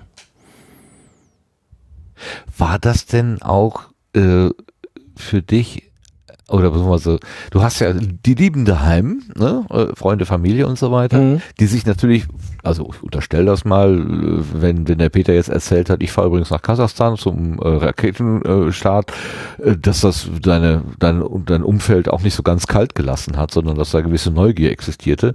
War das auch eine Möglichkeit für die dann, dir sozusagen folgen zu können? Haben die das Hören dabei auch, äh, haben die das auch gehört? So. Äh, teilweise ja. Also meine Eltern zum Beispiel, die waren jetzt vorher ähm, auch keine Podcast-Hörer, aber denen habe ich dann schon gezeigt, wie das denn geht und die haben dann auch nicht unbedingt immer am nächsten Tag äh, reingehört, aber an sich haben die dann auch die Folgen gehört und fanden das ganz schön, da noch die Erlebnisse auch so mitzubekommen. Ah, ist natürlich nochmal so eine äh, zusätzliche ja, Anreiz sozusagen. Irgendjemand, ich, ich stammel auch deswegen so ein bisschen rum, weil ich im Hinterkopf habe, dass irgendjemand sagte, ich mache das im Wesentlichen für die Leute zu Hause, damit die wissen, dass es mir gut geht. Aber ich weiß jetzt nicht mehr genau, wer das damals so formuliert hat. Ich glaube, es hatte auch nichts mit eurer Reise zu tun, sondern es war irgendwo anders, dass ich das aufgeschnappt habe. Aber es schießt mir gerade in die Birne, deswegen musste ich das mal eben fragen. Ja, wie hast du denn unabhängig vom, vom Podcast dieses, ähm, diesen Raketenstart da erlebt? Hat sich die Reise gelohnt, der Aufwand, das Geld? Ja, also es war schon ganz okay. Ich meine, muss man jetzt nicht gemacht haben. Nee. Wa- wa- Warum, Muss man nicht warum, hören. genau. Der niederländische Anbieter hat dich jetzt offenbar nicht bezahlt, hier Werbung zu machen. Nee, also Nicht es genug war, jedenfalls. ähm, nee, es war, war großartig. Äh, das sind Erlebnisse, von denen ich heute noch zehre und es, es war eine wahnsinnig tolle Reise. Jeder Euro davon hat sich definitiv gelohnt und ja, das äh, ist so ein Erlebnis, das, das werde ich im Leben wohl nicht mehr vergessen. Okay, und das Loch in deinem Konto ist inzwischen auch äh, handhabbar geworden. Genau, das ist äh, einigermaßen geschlossen. Okay. Du musstest es ja aus komplett eigener Tasche bezahlen. Also Lars hatte ja einen Sponsor äh, und äh, hat da ja äh, ein bisschen Geld zusammengesammelt. Du musstest das dann aus eigener Tasche beruppen. Äh, ja, also das war auch schon ein ordentlicher Teil meiner Ersparnisse, die in diese Reise dann geflossen sind. Ähm, aber also es hat sich wirklich gelohnt. Äh, ich ich fahre kein dickes Auto, ich äh, lebe sonst nicht überall auf großem Fuß und werfe äh, das Geld nur so raus und von daher hat sich das gelohnt, das für so eine Reise dann zu nutzen. Naja, und als Master der Naturwissenschaften im Fach Biologie verdienst du natürlich auch Unsummen, ist ja klar. Äh, genau, und auch die Jobsuche ist natürlich äh, keinerlei Problem gewesen, denn der Jobmarkt für Biologen und Biologinnen ist ganz ausgezeichnet. Na, wussten wir es doch, habe ich doch gewusst. Das ist natürlich nicht so und äh, das ist auch ein Thema, was wir gleich nochmal ansprechen wollen, aber du hast gerade, da- das machen wir einen Cliffhanger auf, haha, du hast gerade ähm, das Wort Reisebericht in den äh, Raum geschmissen. Das sollten wir vielleicht noch ein bisschen aufklären. Was hat es mit dem Reisebericht auf sich? Äh, ja, dazu kann Lars ja eigentlich am allermeisten sagen, als der äh, Podcast-Gastgeber. Ähm, es gibt einen Reisebericht und da werden wir nochmal von den Erlebnissen sprechen, die wir auf der Reise gehabt haben. Aber Lars kann da sicher noch mehr ins Detail gehen. Ja, wobei ich deinen dein Gast sein im Sendegarten jetzt nicht damit komplett überdecken werde, aber einen kurzen Überblick. Ähm, taucht aber nachher im Veranstaltungskalender auch noch eben auf, ist ja nun schon bald. Also ähm, meine Reise war jetzt zum Teil eben äh, jetzt äh, von Pablo Schrägstrich Bewuter äh, finanziert, der war ja auch schon im Sendegarten. Dann gab es die Crowdfunding-Kampagne und Teil der Crowdfunding-Kampagne sind eben diese Dankeschöns und ein Dankeschön, das größte Dankeschön dieser Kampagne war eben die Teilnahme oder ist eben die Teilnahme an diesem Reiseberichtabend. Und bei diesem Reiseberichtabend, da habe ich also äh, eine Halle gemietet in einer von einer alten Fabrik. Da wird eine Bühne aufgebaut, da kommt Bestuhlung rein, es gibt was zu essen, es gibt was zu trinken und dann werden wir mit einem Haufen Leute auf der Bühne sein, nämlich mit Pat, Pablo, Peter, Martin hier vom Sendegarten, dann Nikolas und Reinhard vom von Methodisch Inkorrekt, äh, ja und meine Wenigkeit. Und dann gibt es noch den Marcel, der hilft an dem Abend, der macht die Technik und der Marc, der möchte ein bisschen dokumentieren. Ähm, ja, und dann schauen wir auf die Reise zurück. Äh, dann wird's ein bisschen visueller, dann gibt's Fotos, Videoclips und wir erzählen dann vielleicht auch Dinge, die eben es nicht in den Podcast geschafft haben aus verschiedenen Gründen. Und das soll dann hoffentlich ein sehr lockerer Abend werden. Also so wie wenn Onkel Willi Diaabend macht. So macht ihr das dann. Na, ich hoffe, dass es nicht so dröge ist wie Onkel Willis Diaabend, sondern äh, dass es eine, eine launige, also lustige, lockere, spaßige Veranstaltung wird, äh, lockerflockig aufgeschäumt und dass wir da einen Haufen Spaß haben. Es ist für mich auch gleichzeitig so Projektabschluss. Ähm, das ist so, damit ist eigentlich so, ja, wenn man es jetzt ganz formal betrachtet, auch meine letzte Verpflichtung äh, erledigt, eben das letzte Dankeschön ausgeliefert sozusagen und äh, ja, dann werde ich irgendwo in so ein gewisses mentales Loch fallen, glaube ich. Aber äh, das war, war eine tolle Sache. Und ja, diesen Projektabschluss, den feiern wir an dem Abend eben auch noch. Nach dem, nach dem Teil, wenn wir da sitzen und haben über die Reise besprochen, gesprochen, dann äh, wird natürlich einfach noch gemütlich weitergequatscht. So Hörer und Hörerinnen treffen, stelle ich mir da vor, dass wir da eben noch, noch eine ganze Weile zusammen sind. Ehrlich gesagt stelle ich mir das auch ganz äh, easy vor, da ins Gespräch zu kommen. Also normalerweise, also diese Veranstaltungen dieser Art oder überhaupt Hörerinnen-Treffen ähm, ergeben sich ja meistens aus sich heraus. Also da mache ich mir gar keine Gedanken, dass das noch ein ähm, nach, äh, äh, Nachklang sozusagen haben wird. Ähm, nur zur Information oder zur, äh, mit, damit das klar ist, ähm, die Projekt-Webseite beziehungsweise den, den Podcast, ähm, der bleibt aber erhalten, auch wenn du sagst, das ist jetzt das Projektende oder nimmst du das dann vom Netz? Nein, nein, nein, das ist eigentlich äh, nicht nur eigentlich, das soll auf unbestimmte Zeit weiterlaufen. Ähm, es wird einen Umbau geben. Ähm, das heißt, ähm, ich werde also diese tagesaktuellen und organisatorischen Dinge wahrscheinlich nach und nach in ein Archiv äh, schieben, dass man es wohl irgendwo als Blog noch dann nachlesen kann, ne, so irgendwelche Ankündigungen, aber äh, es wird dann so umgebaut, dass es auf die Reise fokussiert ist, dass man sagt, ich möchte diesen Podcast hören und äh, ich bin ja auch noch ein paar Blogartikel schuldig, die kommen auch noch und dann soll man also wirklich in schriftlicher und Audioform diese ganze Reise dauerhaft nachvollziehen können und ja, es gibt ja auch so ein paar Tipps für Baikonur-Reisen und so, das bleibt alles da. Wird es vom Reisebericht auch eine Konserve geben? Also ich gehe davon aus, dass wir einen Mitschnitt machen. Da wir allerdings dort sehr viel mit Bildern auch arbeiten werden, glaube ich nicht, dass das ähm, als Podcast einen großen Wert hat. Äh, zudem gibt es äh, Material, das ich nicht einfach so äh, veröffentlichen darf. Ich darf es verwenden an diesem Abend. Ähm, aber und das auch nur nur dort. Und ähm, Das heißt, da müsste man wieder drumrum arbeiten. Und ähm, das äh, ähm, ich, ich müsste es mir anhören, was dabei rausgekommen ist, aber äh, ich mache mir da jetzt nicht große, allzu große Hoffnung, dass das etwas ist, von dem man sagen würde, ja, das kann man sich wirklich gut als Podcast anhören. Ja.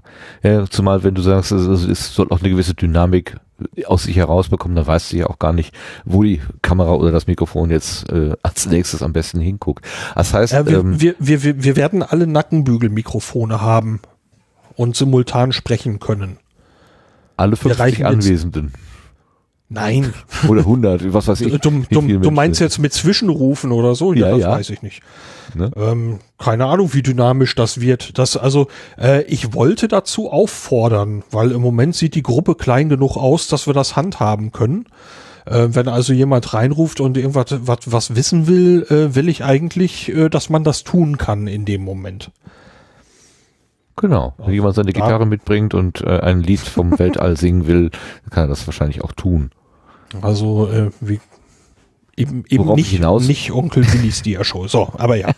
Worauf ich hinaus wollte, ist, ähm, äh, wer das, wer jetzt gehört hat, ähm, dass es da sowas gibt ähm, und denkt, oh, das könnte aber interessant sein, äh, das, es lohnt sich nicht, auf eine, eine Aufzeichnung zu warten, denn wie Lars gerade sagte, vielleicht gibt es keine vollständige. Besser ist hinkommen und man kann auch noch hinkommen. Da, ich wollte jetzt Werbung machen für Menschen, die vielleicht spontan sagen, das ist mir das interessiert mich. Man kann auch als nicht äh, Dankeschön Empfänger dorthin kommen, wenn man das gleiche tut, was alle getan haben, für die das dann das Dankeschön ist. Also im Prinzip auch nochmal so viel Geld geben, äh, wie die, die da für die das das Dankeschön ist. Umständlich erklärt, äh, vielleicht kannst du es nochmal in einfachere Worte packen lassen. Ja, es ist ganz einfach. Ähm, ähm, also es gab Ich drei Säulen äh, der drei Säulen der Finanzierung. Es gab äh, gab gab gab die das Sponsoring von von der Bewuter. Es gab das Crowdfunding und äh, es gab eben auch noch einen einen großen ordentlichen Eigenanteil. So und äh, es ist äh, tatsächlich so einfach. Man kann mich da weiterhin unterstützen und quasi meinen eigenen Anteil ein bisschen kleiner machen. Diese Veranstaltung kostet ja auch Geld, die Halle kostet Geld und so weiter. Das heißt, ähm, unterstützen kann man die Sache noch. Ich meine, es ist jetzt soweit, ne, es ist alles unter Dach und Fach, das läuft. Ähm, aber wenn man noch, noch teilnehmen möchte, kann man einfach dieses Projekt genauso unterstützen wie alle anderen auch.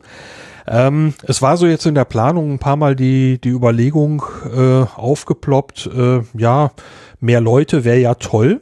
Aber ähm, ist eben ganz klar, wenn man jetzt darüber nachdenkt, zum Beispiel die Sache dann preiswerter zu machen, dann, äh, wenn ich das ganz salopp war, äh, sage, dann äh, tritt man genau den Leuten, die am Anfang das Projekt in der ganz wichtigen Phase, als es wirklich gebraucht wurde, unterstützt haben mit dem vollen Betrag, den tritt man irgendwie in den Hintern und äh, das werde ich nicht tun. Das heißt, ähm, ähm, für alle Menschen, die am Reisebericht teilnehmen wollen, ähm, ist der Beitrag genau der gleiche geblieben. Das heißt, äh, wenn man jetzt unterstützt, ist die Zahl genauso groß wie letztes Jahr. Und deswegen, wenn man sich da jetzt ein Ticket klickt, äh, es gibt also jetzt ein Ticketsystem, um die Sache ein bisschen handhabbarer zu machen, äh, dann steht da erstmal eine Zahl, bei der man vielleicht ein wenig schluckt. Das ist dann aber so. Kannst du die sagen? Was ist das? 30 viel? Euro. Ja, Also für einen Abend mit Onkel Willi. Also bitte. das will man Ja, mehr. Also, also ich, ich, ich selber bin mir vollkommen bewusst, dass es ein Batzen Geld ist. Ähm, man muss es eben so sehen, dass es nicht, dass es nicht einfach ein Eintrittsgeld ist, sondern dass man in dem Moment tatsächlich das Projekt unterstützt. Das ist genau, ne, ob man das jetzt letztes Jahr oder dieses Jahr getan hat, äh, man unterstützt mich bei diesem Projekt. Gut, sagen wir noch mal kurz äh, das Datum und wo man sich Informationen holen kann, beziehungsweise die Karte kaufen könnte, wenn man denn wollte. Also mir nimmt das Ganze jetzt ein bisschen überhand. Wir müssen unbedingt zu Peter wieder zurück. Äh, wir also schon, ganz, wir ganz kurz, 15. Juni in Köln, in Köln-Ehrenfeld ist das, fängt um 18 Uhr an und äh, unter reisebericht.aufdistanz.de äh, gibt es Infos. Und jetzt gebe ich wieder an Peter. Peter, was wirst du denn an dem Abend machen? Bringst du deine Gitarre mit? Wirst du uns ein Lied vorsingen? Ähm, ich äh, werde Major Tom vortragen äh, mit Schwebeeffekt An und den hatte ich Raum gedacht, äh, ja. Leider nicht. Schön wär's. Ähm, ich würde hoffen, dass vielleicht jemand anderes so gut Gitarre spielen kann, dass er oder sie das dann da zum Besten geben kann. Hm. Also, Müssen wenigstens in Taucherausrüstung kommen. ähm, das hängt noch ein bisschen von der Belüftung der Örtlichkeit ab, aber ich fürchte eher nicht. Also du bist ja auch schon, oder du bist ja auch Taucher. Ähm, das Schlimmste beim Tauchen ist ja auch immer das, bis du ins Wasser gehst. Und da glaube ich, kein Tauchbecken vorhanden sein wird, wenn Lars das nicht noch organisiert, neige ich dazu nicht im Taucheranzug zu kommen. Okay, ja, es könnte auch ein bisschen warm werden in diesem Neopren. Ich glaube, heute gibt's gibt's überhaupt so Neoprenanzüge, wo so äh, voluminöse Menschen reinpassen? Ich weiß gar nicht. Es würde wahrscheinlich fürchterlich aussehen. Da kommt eine Leberwurst, Hilfe. Na gut, egal. Dann kommst also weder in, ähm, in Taucherklamotten, noch bringst du eine Gitarre mit und singst uns vom Major Tom. Aber äh, wie stellst du dir denn vor, was du an dem Abend machst?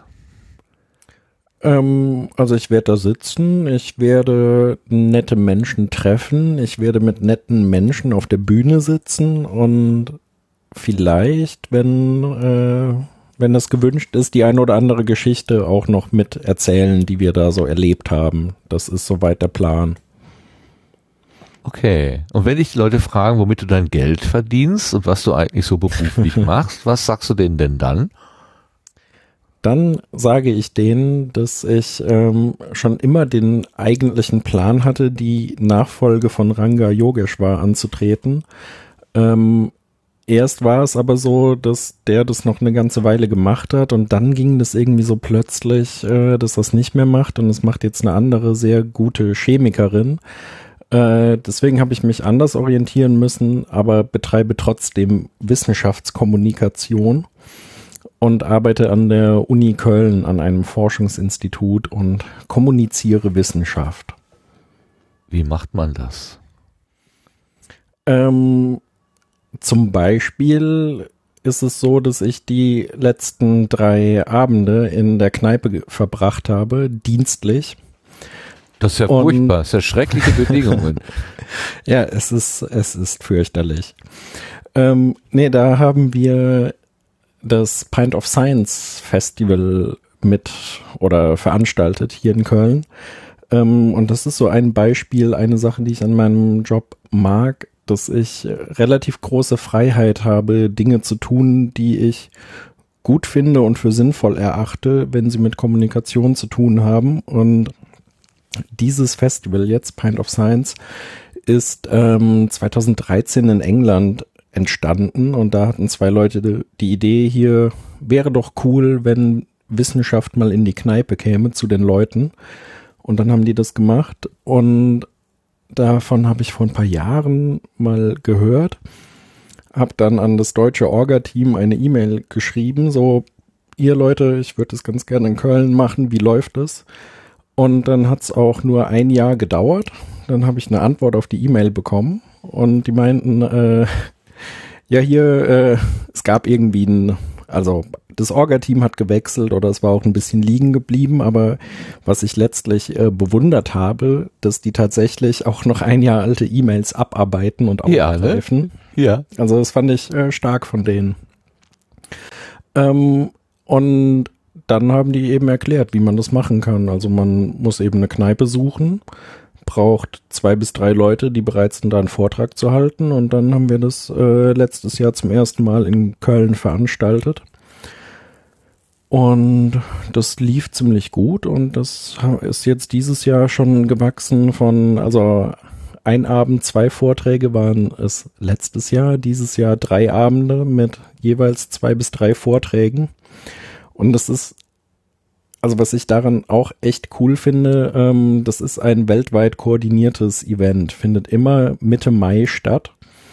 Und von daher waren gestern Events, äh, man hat es auf Twitter sehen können, ach guck mal, hier ist irgend, irgendeine Bar in Neuseeland, da ist jetzt gerade der Vortrag, also mittags zu unserer Zeit. Und dann waren wir abends dran, Stunden später siehst du irgendwelche Bilder aus Kanada, ähm, wo halt Leute in die Kneipe gehen, um über ihre Forschung zu sprechen und das fand ich ziemlich cool.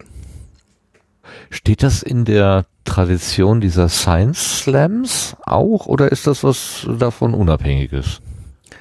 Äh, das ist davon unabhängig und unter manchen Aspekten eigentlich auch noch so ein bisschen netter, finde ich. Also die Science Slams, ähm, Ja, klar. die, also fin zufälligerweise finde ich. Ja. Nee, ich finde auch Science Slams gut. Also ich finde eigentlich, äh, finde ich jedes Format, das Leute irgendwie für Wissenschaft interessiert, finde ich erstmal gut. Und ähm, Wissen, Wissensvermittlung oder Wissenschaftsvermittlung kann auf ganz vielen unterschiedlichen äh, Schwellen stattfinden. Und Science Slams sind auch gut und sind aber sehr auf Unterhaltung eben ausgelegt, oft reine Unterhalt oder was heißt reine Unterhaltung, aber viel Unterhaltung und ähm, unterliegen auch einem Wettbewerbscharakter. Also da geht es ja auch darum, wer gewinnt den Abend, wer kommt in die nächste Runde. Ähm, man hat nur zehn Minuten Zeit für einen Vortrag und das sind so ein paar Sachen, ähm, das hat seine Vor Vorteile, weil es eben die Leute dazu bringt, dass sie sich viele Gedanken um den Unterhaltungscharakter machen, aber hat eben auch Nachteile. Ähm, und das finde ich bei Pint of Science eben auch nett, dass man also rund rund 20 Minuten Zeit hat für seinen Vortrag. Sollten wir das jetzt äh, grob vorgegeben. Und es hat eben nicht diesen Wettbewerbscharakter. Ähm, es waren trotzdem, fand ich, sehr unterhaltsame Vorträge. Ähm, aber ist von daher nochmal unter, ja, anders als so ein Science Slam. Ah, Okay, aber es ist schon, also die Kneipe ist für den Abend reserviert, die Gäste wissen Bescheid, dass das passieren wird, das ist jetzt keine Überraschung in dem Sinne. Äh, genau, ja, also es gibt ein Ticketsystem, ähm, 2,50 Euro Eintritt hat es jetzt gekostet, davon werden, ähm, Wer soll das Ja. denn bezahlen? ja, also ich war eigentlich tatsächlich dagegen Eintritt zu nehmen. Das war aber ähm, eine Entscheidung, ich weiß nicht mehr, entweder vom deutschen Orga-Team oder sogar vom internationalen Orga-Team. Ähm, ich finde, also je niedrigschwelliger Wissensvermittlung da ist, desto besser finde ich das eigentlich. Aber es ist halt auch so, äh, Veranstaltungen, bei denen die Leute keinen Eintritt zahlen, da führt es auch dazu, dass sich äh, 200 Leute anmelden und dann nur 100 Leute kommen, weil war ja kostenlos, man hat nichts bezahlt. Und 250 ist jetzt auch noch eine, denke ich, relativ niedrige Schwelle. Ähm, und es war jetzt so bei uns, ähm, also letztes Jahr waren wir in der Kneipe, hatten Platz für 70 Leute haben im Vorverkauf sage und schreibe 15 Karten verkauft und hatten schon so ein bisschen Muffensausen, äh, wie denn der Abend wird. Aber da kamen unheimlich viele Leute abends noch spontan und haben sich da dann an der Abendkasse Karten gekauft. Und dieses Jahr war es tatsächlich so, dass zwei von drei Abenden frühzeitig ausverkauft waren und äh, wir gestern Abend sogar Leute wirklich wegschicken mussten, ähm, weil wirklich leider kein Platz mehr war. Wonach hast du denn die Themen oder habt ihr die Themen ausgesucht, die sich dort vorstellen konnten? Ähm, da hatten wir im Prinzip Leute, also es, hauptsächlich waren jetzt mein Forschungsinstitut, an dem ich arbeite, das Exzellenzcluster CKERT beteiligt und zwei Ein Max-Planck-Institute. Exzellenzcluster, oh, oh, oh. Hör, hört, hört. Ja, das äh, Wäscht nicht nur Nennt sauber, sich sondern so. rein. Genau. Auch darüber kann man natürlich äh, streiten, inwiefern. Nein. Es, äh, na gut, äh, okay. ähm, also wir waren dabei und zwei Max-Planck-Institute und wir hatten im Prinzip, also ich hatte gezielt Leute angesprochen, mit denen ich kürzlich zu tun hatte, wegen ganz interessanter Pressemitteilungen. Im MPI hatten die eine Mail rundgeschickt und da haben sich Leute dann gemeldet, dass sie gerne mitmachen würden und dann haben wir so ein bisschen geguckt, ähm, wie wir da einen Überbau finden, damit wir das thematisch irgendwie unter einen Hut kriegen, diese verschiedenen Themen, aber haben das eigentlich auch mit ein bisschen Überlegen dann geschafft. Verrätst du das Thema, Oberthema? Ähm, ja, ich äh, gucke aber vorsichtshalber auch selbst nochmal nach, wie wir die Abende jetzt denn eigentlich nochmal genannt hatten. genau, ähm, also am Montag war das Event äh, wenig Essen, Fluch oder Segen. Und da ging es äh, auf der einen Seite um Mikroben, die unser Essen essen, wie Pflanzenkrankheiten Hunger verursachen. Das war vom äh, Max Planck Institut für Pflanzenzüchtungsforschung. Und da ging es eben darum, wie man Reis widerstandsfähiger machen kann gegen Bakterien. Und der nächste Talk hatte dann mit Alternsforschung zu tun. Warum altern wir und was können wir dagegen tun? Und da ähm, zeigt sich in der Forschung, dass Kalorienrestriktion, also die verminderte Nahrungsaufnahme ähm, bei sämtlichen Lebewesen, die man da so untersucht hat, also vom kleinen, ein Millimeter großen Fadenwurm über die Fruchtfliege, über, äh, über Katzenhunde bis hin zum Menschen verlängert es das Leben, wenn man weniger Kalorien zu sich nimmt. Und das war in dem Fall dann am Montag eben der Überbau. Am Dienstag ähm, hieß der Abend äh, von Essensgeruch über Verdauung zu den zellulären Kraftwerken. Und da ähm, war einer von unserem Institut beteiligt, der an Fadenwürmern, also ein Millimeter großen Würmern, forscht und deren Geruchssinn untersucht und wie, äh, wie der sich eben verhält, welchen Einfluss auch Geruchssinn auf Lebensdauer haben kann und ähnliches ähm, gefolgt von jemandem, der sich mit äh, Stammzellen im Darm beschäftigt. Und dann gab es zuletzt einen Vortrag über äh, Mitochondrien. Das sind die zellulären Kraftwerke, also da, wo letztlich aus der Nahrung dann die Energie entsteht, die uns dann so antreibt. Gehe ich denn recht in der Annahme, dass an den Abenden äh, nicht so viel Schnitzel verkauft wurden in der Kneipe wie sonst? Ähm, da könnte was dran sein. Ähm, allerdings auch der Alkoholkonsum wirkt sich eigentlich nicht positiv aufs Altern aus und da hat man aber nicht feststellen können, dass weniger getrunken wurde. Also da äh, okay. äh, gab es keinen Einfluss.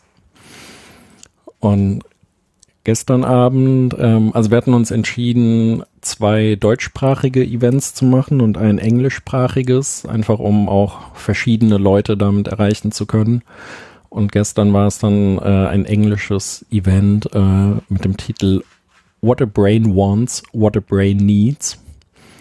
Ich hoffe, ihr könnt euch jetzt schon einen Ohrwurm dazu vor vorstellen. Äh, und da war ein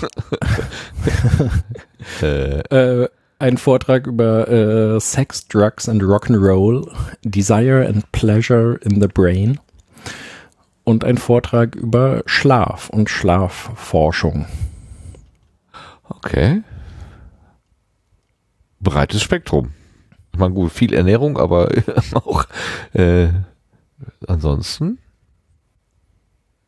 Und, und, und ähm, also ich weiß von unserer Universität, da gibt es äh, sowas wie den Versuch einer Bürgeruniversität ähm, nicht aufzubauen, die gibt es schon, aber die auch am Leben zu halten. Also immer wieder Leute zu finden, die bereit sind, über ihre Arbeit zu sprechen und zwar auch in mhm. einer in einer nicht akademischen Umgebung, so mit mit Otto Normalverbraucher und äh, Eva Mustermann sozusagen. Einfach mal so, ähm, also allgemeinverständlich und auch sich möglicherweise Fragen gegenübersehen, die man in der akademischen Fachgesellschaft vielleicht so nicht erwarten würde.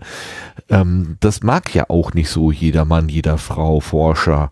Äh, findet ihr denn mhm. leicht Leute, die das machen? Ähm, also dieses Jahr war das tatsächlich relativ leicht, leichter als im letzten Jahr. Ähm, aber man merkt schon, dass da eher die jungen Leute Bock drauf haben, sowas zu machen und man den meisten älteren, etablierten Arbeitsgruppenleitern nicht unbedingt mit der Idee kommen muss, dass sie doch jetzt bitte mal in der Kneipe einen Vortrag halten sollten. Das sind schon die jungen Leute. Aber da war das äh, kein Problem. Also ähm, nachdem wir dann, dann die Events soweit festgezurrt hatten und angefangen haben, Werbung zu machen, haben sich auch noch einige Leute gemeldet, die auch gerne noch einen weiteren Talk gegeben hätte, gegeben hätten, was aber dann leider zu spät war. Die haben wir dann aufs nächste Jahr vertrösten müssen. Das klingt jetzt ja eher so, als wenn du so eine Art ich sag mal, platt Veranstaltungsmanager wärst und anderen Leuten die Bühne baust, damit die sich da ausbreiten können. Warum hast du denn vorher Biologie studiert, um das machen zu können? Das ist ja jetzt nicht gerade Biologie, eine Anwendung. Ähm, in die Forschung ja schon. Also es, ähm, ja, lass mich überlegen. Ja, okay, den Punkt gebe ich. Juhu. ähm, also es ist einfach so, ähm, Biologie fand ich immer interessant und finde Biologie nach wie vor interessant und habe auch im Studium weitgehend Spaß gehabt. Hab auch. das hast du äh, jetzt schön. Ja, es gab schon, gerade am Anfang, Anfang waren doch so ein paar Fächer, durch die ich mich eher auch durchquälen musste. Äh, so Biochemie war nicht unbedingt mein Lieblingsfach. Ähm, aber ähm, die Bachelor- und Masterarbeit haben mir teilweise noch Spaß gemacht, aber das waren dann so Sachen, wenn du dann länger im Labor stehst, merkst du doch auch, was für ein, äh, was für eine hohe Frustrationstoleranz man in der Wissenschaft so braucht weil es doch recht häufig vorkommt, du machst ein Experiment, machst da eine Woche lang dran rum und dann stellst du auf einmal fest, äh, es war für die Füße. Es hat nicht geklappt und du darfst nächste Woche den äh, Kram wieder machen in leicht anderer Form. Das weil, war das weil eine, deine Kultur nicht so gewachsen ist, wie du wolltest, oder weil der Kühlschrank falsch gekühlt hat, oder woran liegen, wo kann es liegen, dass ein Experiment nicht wird? Ähm, also ich habe mich tatsächlich mit Kultivierungsversuchen beschäftigt, mit äh, Einzellern aus extremen Lebensräumen, also aus der Tiefsee zum Beispiel oder aus ähm, aus extrem salzhaltigen Gewässern oder anderes, was auch so ein bisschen im Prinzip äh, Teil von Astrobiologie ist, so am Oh. Rande. Oh. ähm, und da ging es dann, äh, ging's dann darum, irgendwie ein Optimum zu finden, wo die Kultur jetzt am besten wächst und dann machst du da eine Woche rum, musst am Wochenende ins Labor gehen, musst zu bestimmten Zeiten Zellen zählen, ob die denn jetzt gewachsen sind und ob die immer noch wachsen oder ob sie jetzt schon wieder absterben. Und dann machst du das äh, und stellst am Ende fest, jo, also ich habe zwar Daten, aber die sind Mist.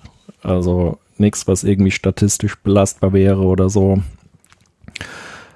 Und von daher, also zum Ende hin war ich doch auch eher etwas genervt von dem Laborkram. Und dann ist es so, das Wissenschaftssystem, äh, davon können auch viele Leute ein Lied singen, ist ein äh, extrem hartes System. Du musst sehr gut sein, extrem gut in dem, was du tust und musst wirklich eigentlich extreme Scheuklappen aufsetzen, damit du eben in deinem winzig kleinen Teilgebiet so in die Tiefe gehen kannst, dass du da gut bist, mit anderen mithalten kannst. Ähm, und das war irgendwie, war auch nicht meine Welt. Also diese Scheuklappen und der Experte für die Untereinheit zu sein, das war einfach nicht attraktiv. Ich wollte so ein bisschen mehr das große Ganze im Blick haben und habe mich deswegen eben gegen die Wissenschaft an sich entschieden und für die Kommunikation von Wissenschaft. Und wo hilft dir jetzt äh, dein, dein also das, was du so gelernt hast? Ja, ich meine das sehr ernst, Mhm. weil ich, äh, also, na klar, äh, weißt du dann schon ungefähr, wie die Vortragenden da so ticken und ähm, wie du gerade schon gesagt hast, also die, die, Jung, die Jüngeren vielleicht sind eher zu begeistern, die Älteren brauchen noch mal ein Argument mehr und wo kommt das Argument her? Das kannst du dir vielleicht dann aus deiner Erfahrung eher so herleiten, aber so konkret mal vielleicht, äh, wo hilft Mhm. dir das? Ähm, also ein immer wiederkehrender Teil meiner Arbeit ist auch das Verfassen von Pressemitteilungen zu aktuellen Forschungsergebnissen. Da habe ich gerade gestern auch noch an einer Sache geschrieben. Ähm, und da habe ich das Gefühl, es hilft schon den Wissenschaftlerinnen und Wissenschaftlern, dass die das Gefühl, Gefühl haben, da sitzt denen irgendwie ein Gleichgesinnter gegenüber, der zumindest so eine grobe Ahnung hat, wovon die sprechen. Ähm, die Vorgängerin auf meiner Stelle hatte eher einen Marketing-Hintergrund und hat ähm, viele andere Sachen gut gemacht, aber war dann eben bei den Pressemitteilungen nicht unbedingt, ähm, also da war das für die Wissenschaftler mühsamer, als es jetzt ist. Ähm, es hat allerdings manchmal auch Nachteile. Manchmal kommen dann die Leute und sagen, äh, ja, du bist ja auch Biologe, ich muss dir das ja gar nicht so erklären. Und äh, da erinnere ich mich an eine Sache, dass mir ein Wissenschaftler etwas erzählt hat über ähm, Ubiquitinierung. Das ähm, ist im Prinzip ist Latein, äh, oder? ja, irgendwie schon. ähm, also da ging es darum, wie Ubiquitin ein gewisses Protein an die äh, Erbsubstanz DNA bindet und was das dann damit macht.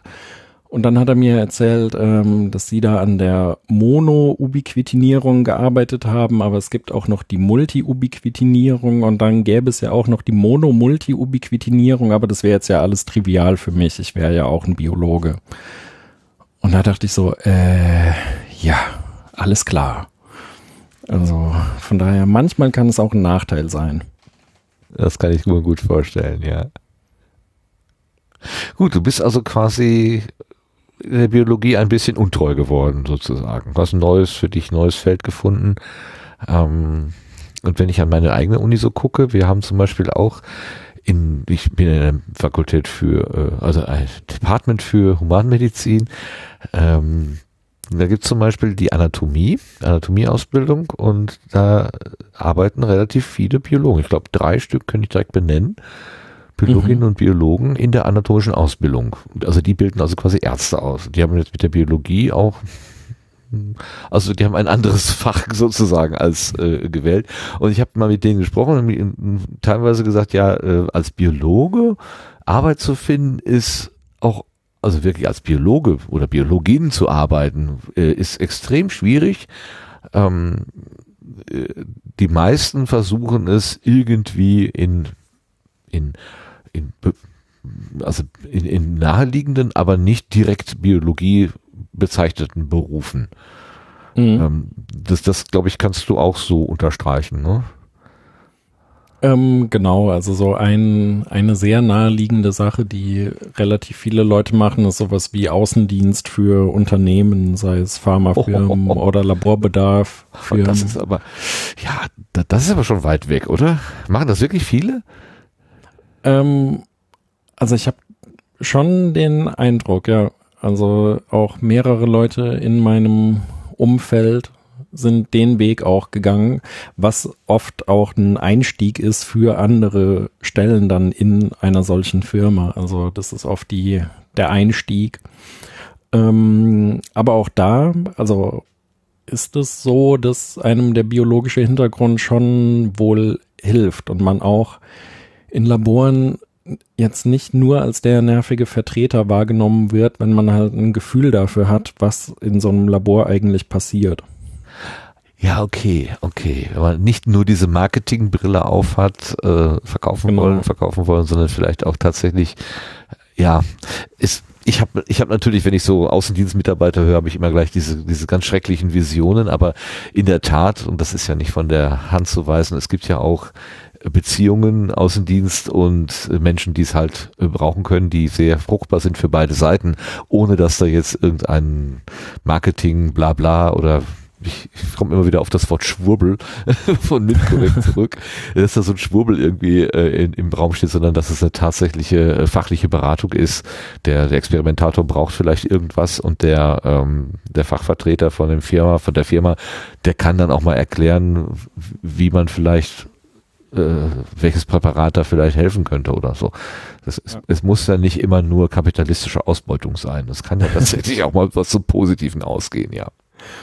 Ja, das stimmt. Das hast du aber zum Anlass genommen, dieses, diesen Gedanken und diese Erfahrung, um jetzt im Podcastland ähm, selber aktiv zu werden. Du hast einen Podcast ins Leben gerufen, der heißt Botenstoff. Bist du genau. der Bote, der uns Stoff gibt oder was ist das? Äh, Botenstoff, das ist der äh, Biologie-Berufe-Podcast.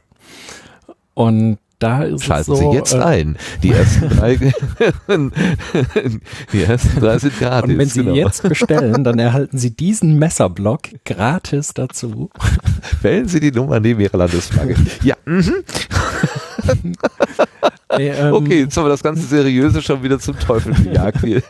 ei, ei, ei. Ähm, oh, ich würde da auch noch mal der Biologie-Berufe genau. So, wir setzen noch mal, wir kommen noch mal rein. Also der genau, noch der Biologie. so, die Bühne ähm, ist deine. Ich halte mich zurück.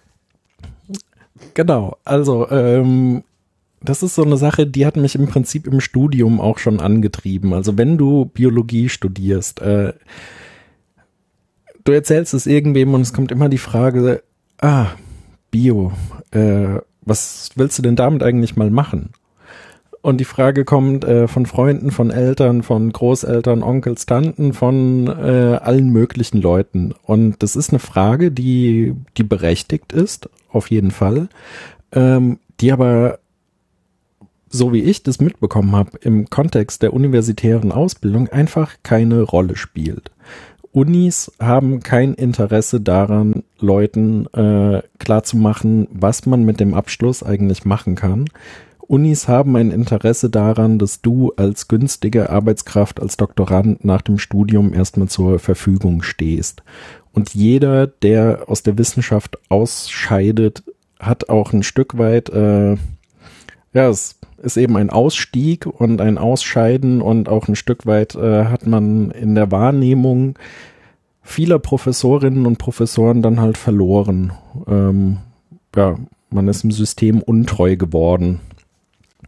Und das ist so eine Sache, die ich einfach absolut unrealistisch finde und die mich im Studium schon wahnsinnig geärgert hat dass die Uni da so absolut fahrlässig damit umgeht. Und in anderen äh, Bereichen ist es völlig selbstverständlich, dass da auch irgendwie Berufsfelder aufgezeigt werden. Oder äh, es sind Bereiche, da bist du halt so gefragt, ähm, wenn du jetzt Maschinenbau studierst, da musst du dir im Studium noch nicht unbedingt Gedanken machen, äh, was du damit machen willst. Du gehst halt danach auf Jobsuche, guckst nach Ingenieursstellen und findest was. Und so läuft es aber in der Biologie halt nicht. Ähm, dann wird eben so getan, als gäbe es äh, Karrierealternativen zur Wissenschaft. Wenn man sich da aber die Zahlen anguckt, dann eigentlich ist die Wissenschaft die Alternative und der Rest die Normalität, weil von Leuten, die Bio studieren, am Ende maximal zehn Prozent der Leute, die einen Doktor anfangen, eine Chance haben, eine Professur später zu bekommen. Und im heutigen Wissenschaftssystem sind Professuren im Prinzip die einzige oder nahezu die einzige Möglichkeit, äh, eine entfristete Stelle irgendwann mal zu haben. Und von daher äh, ist das eigentlich die Alternative und nicht die Regel. Die Regel ist, dass Leute was anderes machen. Und wenn das eigentlich die Regel ist, warum gehen die Unis dann so fahrlässig damit um und ähm, zeigen keine Wege auf? So, kurzer Rant zu Ende dazu. ähm, und deswegen hatten wir ähm, an der Uni einen Förderverein gegründet und haben mit dem Förderverein eine Reihe, eine Vortragsreihe auf die Beine gestellt, die sich Biologen im Beruf nannte. Und da haben wir dann ähm, Leute eingeladen, die eben vorgestellt haben, was man denn eigentlich machen kann. Und das ist sehr gut angenommen worden von den Studierenden damals. Ähm, und ist allerdings leider an der Uni, an der ich damals studi studiert habe, auch wieder eingeschlafen, nachdem dann ähm, im Prinzip das Kernteam weg war, was das damals organisiert hat. Ähm, aber ich fand diese Vortragsreihe unheimlich positiv und mir hat es sehr, sehr viel Spaß gemacht. Und ich habe mir dann immer vorgenommen, ich würde gerne mal einen Blog machen und da eben Leute vorstellen. Und das war irgendwie so ein Vorhaben, was immer in meinem Kopf rumgeisterte, aber auch, ja, vor allem eben rumgeisterte und nicht irgendwie angegangen wurde. Ähm, und dann kam gewissermaßen wieder der Lars ins Spiel und die Reise nach Baikonur, wo ich eben festgestellt habe, wie geil eigentlich dieses Podcasten ist, was für einen Spaß das macht. Und dann ging es relativ schnell, dass ich überlegt habe, hier, äh, hör mal, das Ding, was du als Blog aufziehen wolltest, mach da doch einen Podcast draus. Sprich mit Leuten, die Bio studiert haben und guck mal, was passiert. Und so ist dann am Ende der Botenstoff ins Leben gerufen worden. Ein Audioblog sozusagen. genau. Und du hast jetzt wie viele Episoden?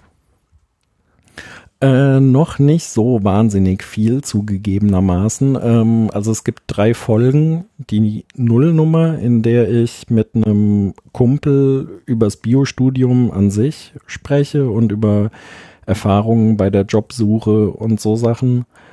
Ähm, dann rede ich mit dem gleichen Kumpel in der ersten Folge über seinen Beruf. Der ist nämlich klassischer Gummistiefelbiologe und stiefelt durch die Gegend, zählt äh, Fledermäuse und Schmetterlinge und ähnliches und schreibt Gutachten und sagt, äh, was da jetzt gebaut werden darf und was nicht. Und dann habe ich noch eine Folge aufgenommen mit einer Freundin, die im Prinzip meinen Job macht am Nachbarinstitut, die also auch als Biologin in der Wissenschaftskommunikation arbeitet.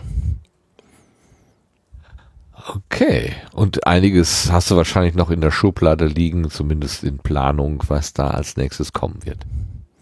Genau. Einige Ideen und da ist auch eine Sache, die mich äh, schon sehr freut. Ich hatte die Hoffnung, dass ich, äh, wenn ich damit anfange, auch, dass sich Leute bei mir melden und entweder sagen, hier, ich habe auch Bio studiert, lass doch mal reden oder die sagen, ich studiere gerade Bio, ich würde gerne in die Richtung gehen, findest du zu dem Thema vielleicht jemanden, mit dem du mal sprechen kannst? Und da habe ich tatsächlich auch schon ein paar Rückmeldungen von Leuten bekommen, die mich auch auf äh, Ideen gebracht haben, auf die ich vorher noch nicht gekommen bin. Wie zum Beispiel, dass äh, natürlich bei einem Hersteller für Wolfschutzzäune auch eine Biologin arbeiten muss. Wer Wolfschutzzäune herstellt, muss ja wissen, wie Wölfe ticken. Ach, ich dachte, er müsste wissen, wie Schutzzäune ticken. Beides. ah. Aha. Damit man weiß, ob der Wolf springen kann beispielsweise, dann muss man den Zaun hoch machen. Wenn er eher buddelt, dann macht man ihn vielleicht äh, nicht so hoch, aber dafür untenrum stabil und so weiter. Genau, und ähm, also ich habe mit der Person noch nicht gesprochen, ich habe nur den Tipp bekommen und ich nehme an, da geht es dann auch sicherlich darum, ähm, an individuelle Gelände zum Beispiel äh, sowas anzupassen und da noch örtliche Begebenheiten zu beurteilen und so. Aber das werde ich hoffentlich auch in einem Gespräch mit der besagten Person mal noch herausfinden. Wie fühlt sich denn der Seitenwechsel an? Als ähm, Hörer hast du angefangen, dann warst du Co-Host bei Auf Distanz Groß Baikonur, da also hast du quasi den Last das alles äh, aufzeichnen und postproduzieren und veröffentlichen lassen. Jetzt hast du das alles selber an der Backe. Wie fühlt sich denn das an? Ja, das ist ganz interessant, vor allem äh, das mit dem an der Backe haben. Ähm, ich lache mich selber so ein bisschen aus dafür, dass ich am Anfang gedacht habe oder sogar gesagt habe, ja, ich finde es schon eigentlich ganz gut, alle zwei Wochen so eine Folge rauszubringen und habe das auch für realistisch gehalten für mich und habe aber schnell festgestellt, dass das äh, aktuell neben der Arbeit einfach völlig unrealistisch ist und ich keine Ahnung hatte, wie viel Arbeit doch in so einem Podcast steckt. Und ähm, seit ich eben selbst einen mache, ist auch mein Respekt vor Lars, auch vor dem äh, Auf Distanz Goes Baikonur Podcast, äh, da war mein Respekt vorher schon groß. Und er ist jetzt äh, dadurch nochmal gewachsen, weil ich denke, Alter, was war das für eine Leistung, im Prinzip jeden Abend da äh, eine Episode aufzunehmen und zu veröffentlichen. Äh, insofern hat sich da mein Blick auf jeden Fall nochmal äh, gewandelt. Aber es sind keine unüberwindbaren Hürden. Also äh, man kann es schon schaffen. Also, abgesehen davon, dass man natürlich eine gewisse Menge Zeit aufwenden muss. Ähm, es ist nicht so, ähm, also mein Gedanke ist, äh, gibt es Hürden, wo du gesagt hättest, da komme ich nie drüber oder Nee, hast ja bewiesen, dass du drüber gekommen bist. also ich ähm. merke schon, ähm, also die Nervosität ist auf jeden Fall noch immer vorhanden und deutlich größer als, äh, also ich glaube am zweiten Abend beim Gespräch mit Lars war ich im Prinzip nicht mehr nervös. Wenn ich jetzt die Verantwortung dafür habe, dass die Aufnahme läuft, dass die Technik funktioniert, dass ich die richtigen Fragen stelle und so weiter, dass das Gespräch einen Fluss hat, ähm, das ist schon eine andere Verantwortung. Und da merke ich auch, dass ich äh, auch jetzt noch nervös bin und auch jetzt gerade wieder denke, äh, oh, ich will mal langsam wieder eine Aufnahme rausbringen und denke, äh, oh Gott, es hat jetzt zwar schon mal geklappt, aber wird es denn wieder klappen und so? und ja, also alles Zufall, alles Glück, muss ja nicht stabil sein. das kenne ich. ja, richtig. Also quasi die, die Glückssträhne, die ich bisher hatte, wird die weg. nicht reißen. Und das ist auch so eine Frage, also da frage ich mich auch, ähm, wird das besser nach fünf, nach zehn, nach hundert Episoden oder äh, bleibt das immer so ein bisschen? Ich weiß nicht, vielleicht kannst du dazu was sagen. Also dieses Gefühl, es könnte alles schiefgehen und so weiter und ähm, also eine gewisse Anspannung ist bei mir jedenfalls äh, eigentlich immer da. Jetzt lass also äh, erstaunlicherweise lässt das jetzt hier beim Sendegarten so ein bisschen nach, nachdem wir da diese äh, diese kleine Krise gehabt haben, sozusagen, wo ich das Gefühl hatte, langsam schnürt sich mir der Hals zu, ähm, habe ich mich so ein bisschen freigeschwommen und äh, gerade auch für heute Abend, also im Gespräch mit dir, da habe ich nun wirklich keine echten Sorgen gehabt, dass ich nicht weiß, wie wir ins Gespräch kommen. Ähm, dafür haben wir uns auch schon an äh, außerhalb des Mikrofons schon genug unterhalten. Also ähm, da hatte ich nun wirklich gar keine Bedenken. Aber natürlich, ähm, jede Sendung oder jede, jede Aufnahme ist schon irgendwie wieder eine Herausforderung, wie du schon sagst, ne, den, den, den, den Fluss irgendwie am Laufen zu halten, äh, während die Antwort, während man eine Antwort hört, vielleicht schon im Geiste die Anschlussfrage zu formulieren, damit es einigermaßen so äh, hörbar bleibt und nicht so, so komische artifizielle Lücken da entstehen. Andererseits ähm, habe ich mich inzwischen so weit äh, von so einem Anspruchsdenken auch ein bisschen befreien können, dass ich sage, und wenn da eine Lücke ist, dann ist da halt eine Lücke. Ja, ich habe hier nicht abzuliefern. Ich habe hier keinen Programmchef oder eine Chefin über mir, die sagt, Herr Rützler, wenn das noch einmal vorkommt, dann nehmen wir sie vom Sender oder so. ähm, diese Freiheiten, die ich zwischendurch äh, durch eigenes, äh, die, durch eigene äh, ich weiß auch nicht, wie soll ich das sagen? Ich habe mir so eine eigene Messlatte gelegt und gesagt, das, das muss aber hier alles ganz wohl durchdacht sein und gut durchmoderiert oder so. Die habe ich mir weggenommen, weil ich mir mehr oder mehr, mehr und mehr vor Augen führe. Es ist ein Hobbyprojekt und das kann auch mal ein bisschen ungeschliffen daherkommen. Ähm, muss nicht sein, also ich versuche schon das Beste zu geben, in, in Anführungszeichen, aber ähm, den ganz, ganz großen Druck habe ich versucht, mir wegzunehmen. Zumindest was den Sendegarten angeht. Also was meine anderen Projekte angeht, äh, fühle ich das schon gerade wenn ich mir vorstelle, äh, was ich schon auch bei Radio Mono halt gemacht habe, dass ich an mir fremde Menschen herantrete und einfach sage, haben Sie mal Nachmittag oder eine Stunde Zeit oder so und dann hat man genau diese eine Chance und dann soll es auch werden und da schwitze ich dann schon doch noch immer ordentlich. Ähm, äh, also das hat mich nicht ganz verlassen und ich glaube, das bleibt auch so, wenn man das halbwegs ernst betrachtet. Also ernst, aber nicht zu ernst so. Ja, jetzt äh, weiß ich nicht, ob ich das als gute oder als schlechte Nachricht betrachte, dass du sagst, das bleibt. Aber ein Stück weit ist es auch irgendwie beruhigend. Dann bin ich also auch nicht alleine mit dem Gefühl. Ja, du hast ja vorhin gesagt, dass du als Schüler Theater gespielt hast. Und äh, ich habe auch mal äh, Theater gemacht, da war ich aber schon kein Schüler mehr, war ich schon ein bisschen älter.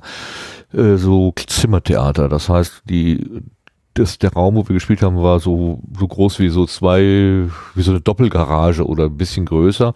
40 Sitzplätze und also von der Bühnenkante bis zum ersten äh, Zuschauer äh, war vielleicht ein Meter oder so oder weniger.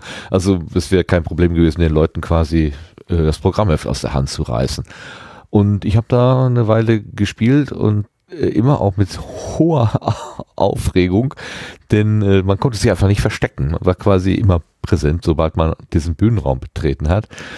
Und aus dieser Angst oder aus dem Lampenfieber habe ich irgendwann sowas wie ähm, äh, wie soll ich sagen, eine Fokussierung gemacht. Das hat mir also irgendwann habe ich das, das oh, diese Energie, diese Aufregung, die nutze ich jetzt positiv für mich und habe das dann für mich so ein bisschen versucht umzudrehen durch selbst selbst einrede, ähm, dass das eben nichts, nichts ist, was mich stört und hindert, sondern etwas, was mich fokussiert und mir hilft. Und das habe ich ganz gut irgendwie hingekriegt. Und so versuche ich es hier halt auch. Wenn ich merke, ich werde nervös, äh, dann denke ich, ah, okay, das ist ein, eine Hilfe, um jetzt anderes, was vielleicht unwichtig ist in dem Moment, äh, dann auch ausschalten zu können. Also dann ist eben äh, der Gesprächspartner oder die Gesprächspartnerin oder das Gespräch oder was auch immer, ist jetzt eben wichtig und alles andere, ob ich noch Milch kaufen muss oder ob ich gestern oder auf der Arbeit irgendwie eine falsche E-Mail verschickt habe oder so, spielt jetzt mal keine Rolle mehr, sondern es geht jetzt ausschließlich darum. Also es hilft mich, hilft mir dann so ein bisschen äh, zu fokussieren wenn es gut geht. Meistens klappt das. Mhm. Aber also es ist aber auch so eine äh, hat eine Weile gebraucht, bis ich das mal konnte. Also es ist mir nicht direkt in den Schoß gefallen. Ja. Aber Aufregung wird bleiben, also bei mir jedenfalls, das weiß ich. Ich werde mhm. immer irgendwie aufgeregt sein und ähm, diese Aufregung, die einzige Chance, die ich habe, ist eben die Aufregung zum Freund zu machen. So die wird nicht weggehen, das glaube ich mhm. nicht. Und das funktioniert so halberwegs, ja.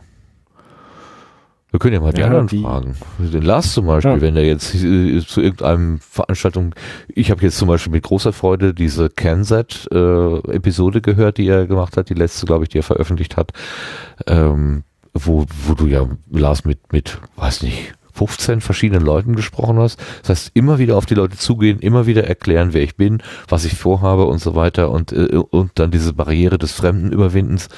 Ähm, da wirst du doch wahrscheinlich auch immer aufgeregt gewesen sein, oder? Das ging so. Ähm, das äh, hing damit zusammen, dass dieser, dieser Kreis beim, beim Kenset eigentlich ein kompakter war. Ich hatte also die ganze Woche eigentlich immer die gleichen Leute um mich herum und man hat mich mich immer wieder gesehen, ich habe die immer wieder gesehen, es gab also auch immer ein Wiedererkennen und da war halt der Typ mit dem Mikrofon. Ähm, also das war an der Stelle äh, deutlich einfacher als zum Beispiel beim Internationalen Astronautischen Kongress. Das wird die übernächste Folge bei Auf Distanz. Ähm, der ist schon eine ganze Weile her, aber da habe ich noch so ein kleines Stäpelchen Interviews, ähm, wo ich wirklich mit teilweise ziemlicher Nervosität auf Leute zugegangen bin, äh, wo ich nicht mal eine Ahnung hatte, was die eigentlich genau machen. Und ähm, ja, natürlich war ich da nervös. Ganz klar. Und du weißt ja auch nie, ob dein Rekorder tatsächlich aufnimmt oder hält. Also das habe ich jetzt ähm, mit dem mit diesem H6, äh, ich weiß nicht warum, aber der hat bisher immer so so zuverlässig gearbeitet, dass ich da Vertrauen habe in das Gerät. Aber ich hatte auch schon andere Geräte, oder beziehungsweise meine Fehlbedienung, dass ich irgendwie den berühmten äh, Startknopf nur einmal gedrückt habe und nicht zweimal, wie beim ja, Papier. Äh, genau. Und dann hast du die ganze Zeit auf, auf Pause aufgezeichnet und äh, hast ein tolles Interview gemacht, willst das, willst das hinterher anhören und die Karte ist leer. Ne? Äh, das sind so Momente, davor habe ich richtig Schiss. Also die H4-Fehlbedienung nur einmal zu drücken und dann ist ein Aufnahmebereitschaft und wenn man dann nochmal drückt, dann nimmt er erst auf. Ich weiß nicht genau, wie oft ich darauf reingefallen bin und äh, das ist mir auch mal bei einem Interview passiert, das äh, mir persönlich äh, sehr wichtig war, dass wo ich wo ich extrem aufgeregt war, dass das überhaupt zustande kam und dann spreche ich mit diesem Menschen der wirklich an, an dem besagten Tag äh, enorm gefragt war und man hatte mir eine Brücke gebaut und hat den Kontakt hergestellt, hat gesagt, du kannst mit dem reden. Und dann bin ich mitten im Gespräch und er erzählt ganz tolle Sachen und dann gucke ich irgendwann auf das H4 und es blinkt. Statt konstant zu leuchten. Oh und dann, Gott. ja, und dieser Mensch war großartig, hat das Interview nochmal gemacht bis dahin. Also der hat, hat, hat gesagt, oh, that happened before, sagte er.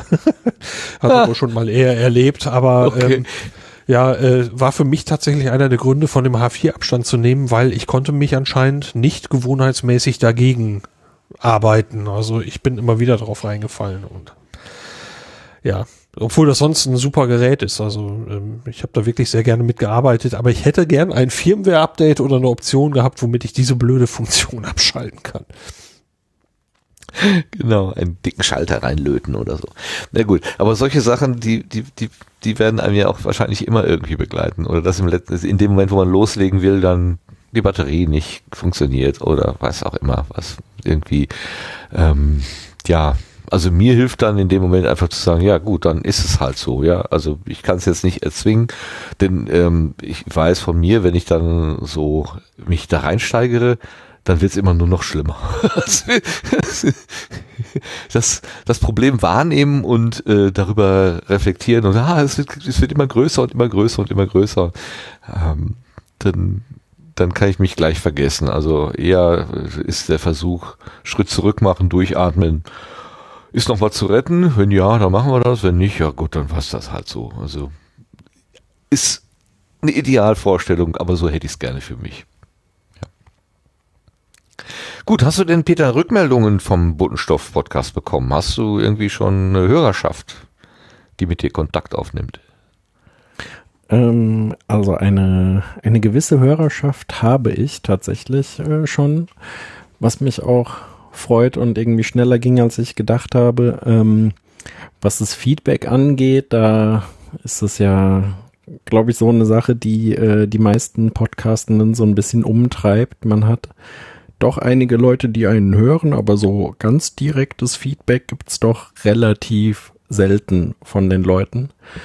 Und ich war jetzt vor, vor knapp zwei Wochen war ich im Urlaub und äh, habe da auf einmal eine E-Mail bekommen und die war das erste Feedback, das ich von einer komplett unbekannten Person bekommen habe. Und das war irgendwie auch nochmal ein äh, sehr tolles Gefühl, da wirklich jetzt jemanden erreicht zu haben, ähm, eine Person, die ich gar nicht kannte, die sich bedankt hat, die den Podcast mag, mir noch ein paar, ähm, ja, mehr oder weniger Wünsche genannt hat, ob ich vielleicht zu dem Thema mal was machen könnte und so. Und äh, ja, das war irgendwie großartig. Ähm, ansonsten hatte ich ähm, damals bei der Baikonur-Reise, beim Ades Baikonur-Podcast, dann hat Lars immer wieder mal Feedback an uns weitergegeben und da fand ich das halt, äh, ja, so ergreifend, was einige Leute da eben gesagt haben, wo ich gedacht habe, äh, Alter, ganz schön krass. Man kann wirklich Leute äh, erreichen und berühren mit dem, was man da macht. Ja, ich erinnere mich, dass ihr doch auch am Flughafen mit Kaffee irgendwie begrüßt wurdet oder so. Ne? Das, das war doch auch so ein Moment, wo ich gedacht habe, mein lieber Schwan, also da hätte ich jetzt, glaube ich, ähm, ein bisschen die Fassung verloren an eurer Stelle. Was war da? Erzähl mal.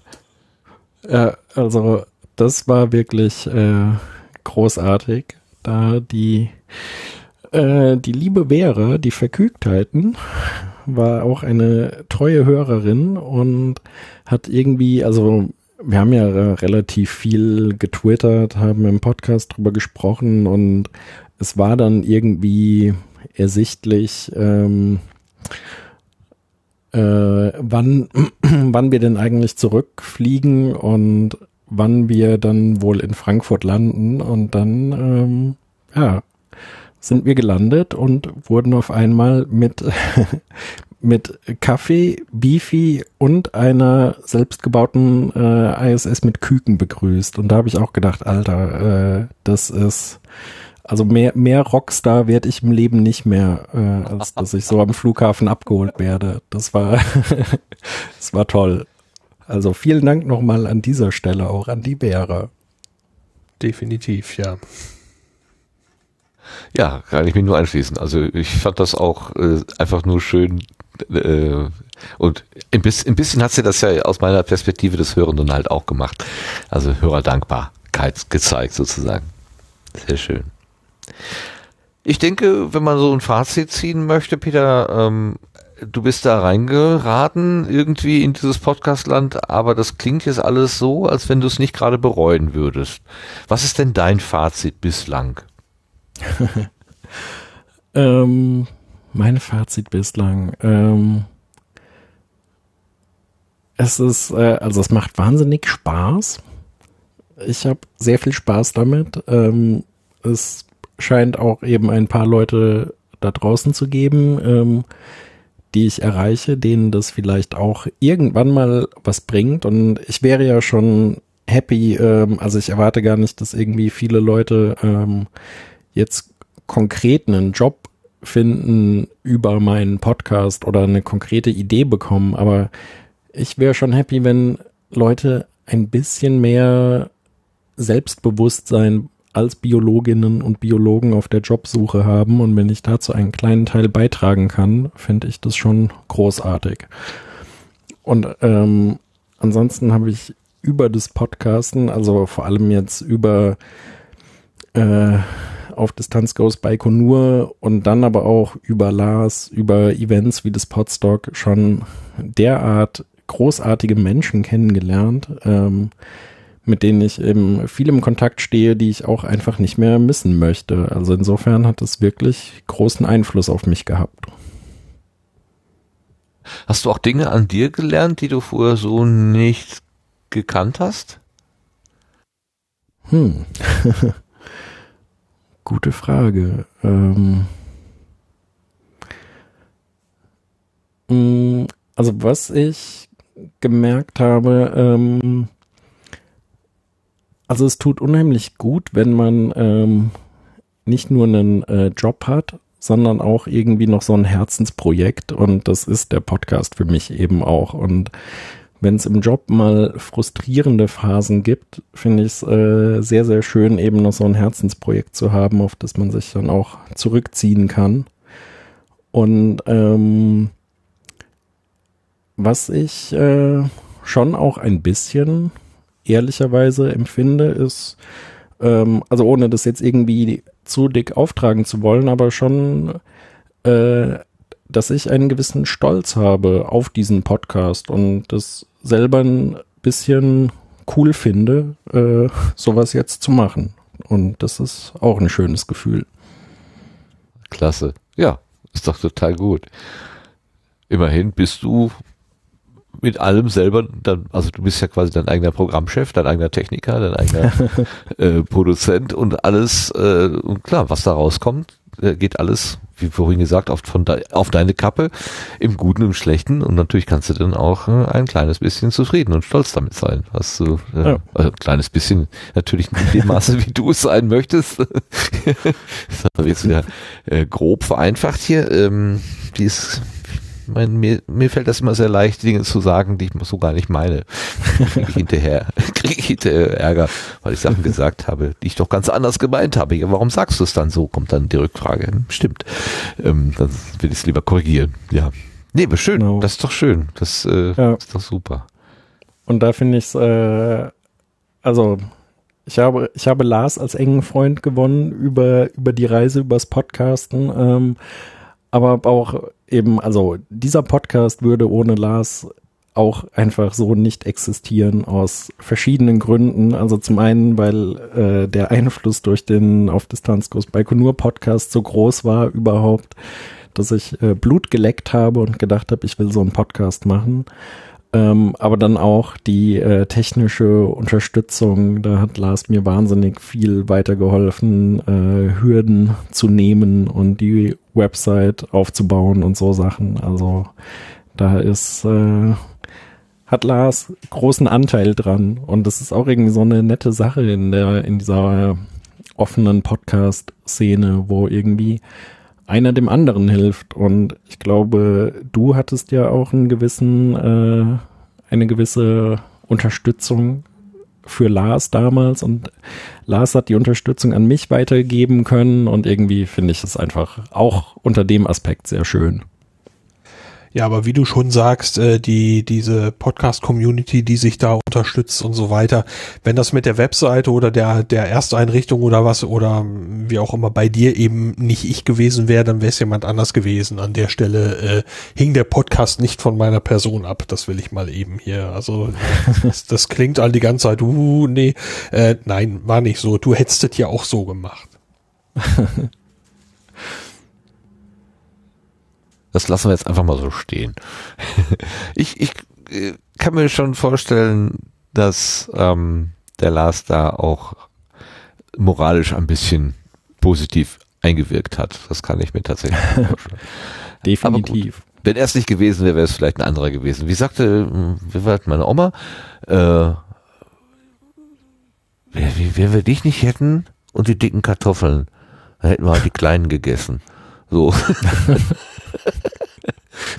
Habe ich auch mal gedacht, Oma, danke, vielen Dank. Es baut mich jetzt sehr auf. Gut, okay, ich bin durch mit meinen Fragen. Ähm, hast du noch irgendwie äh, eine Botschaft, die du loswerden möchtest, wo du jetzt gerade hier im Sendegarten äh, äh, sitzt? Hast du noch was, eine Rückmeldung an uns, die du gerne loswerden möchtest? Wäre jetzt eine gute Gelegenheit dafür. Mm. Also, ähm, ich äh, ermutige die Leute, studiert Biologie, es ist ein cooles Studium und habt ein bisschen Mut bei der Stellensuche und macht euch früh genug so ein paar Gedanken, in welche Richtung man denn wenigstens gehen könnte. Genau. Und es, sobald man die Biochemie hinter sich hat, wird alles besser. Gut, andere haben andere Hürden. Manche scheitern an der Mathematik oder an der Botanik oder sonst was. Äh, was? Im ja. Biologiestudium wird gerechnet? ja, tatsächlich. Also das kann vorkommen. Davon ist auch manch einer unangenehm überrascht worden. ist ja unerhört. Am Ende arbeitet ihr noch mit Daten und so. Und Statistik spielt auch noch eine Rolle. Ja. Ah, das hast du ja vorhin auch gesagt, ne, wenn man dann keine gescheiten Signifikanzen dabei herausbekommt. Ja. Naja. Naja, gut. Danke, Peter. Danke für den schönen Einblick in deine äh, Arbeit, in deine Person und in dein Projekt. Und schön, danke für die Werbung, für den Reisebericht. Ich glaube, das hat äh, auch noch mal richtig Spaß gemacht und äh, ein bisschen Laune und Lust geweckt, ähm, da vielleicht vorbeizuschneiden, wenn man nicht ja. eh schon ein Ticket hat, um da hinzukommen. Ja, vielen Dank, dass ich hier auf der Bank Platz nehmen durfte. Gerne. Bleib ruhig sitzen, wir machen noch ein bisschen weiter und du bleibst uns noch erhalten. Mhm. Ähm, vielleicht kennst du unsere Struktur, das heißt, wir haben jetzt noch ein bisschen Technik und Querbeet und, und ein Setzling haben wir noch und dann gibt's noch so ein paar Empfehlungen, den Kalender und so weiter. Du, wenn, wenn immer dir was einfällt, dann quatsch da einfach dazwischen. Wir sind immer offenen Ohres für dich. Gut, machen wir so. Super. Dann kommen wir jetzt ins Querbeet.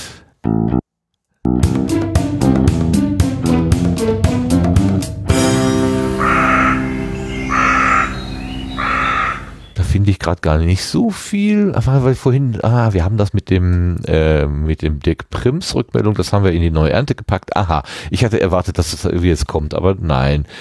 Wer hat denn diesen Sendeplan gemacht, wenn ich das nicht war? Egal.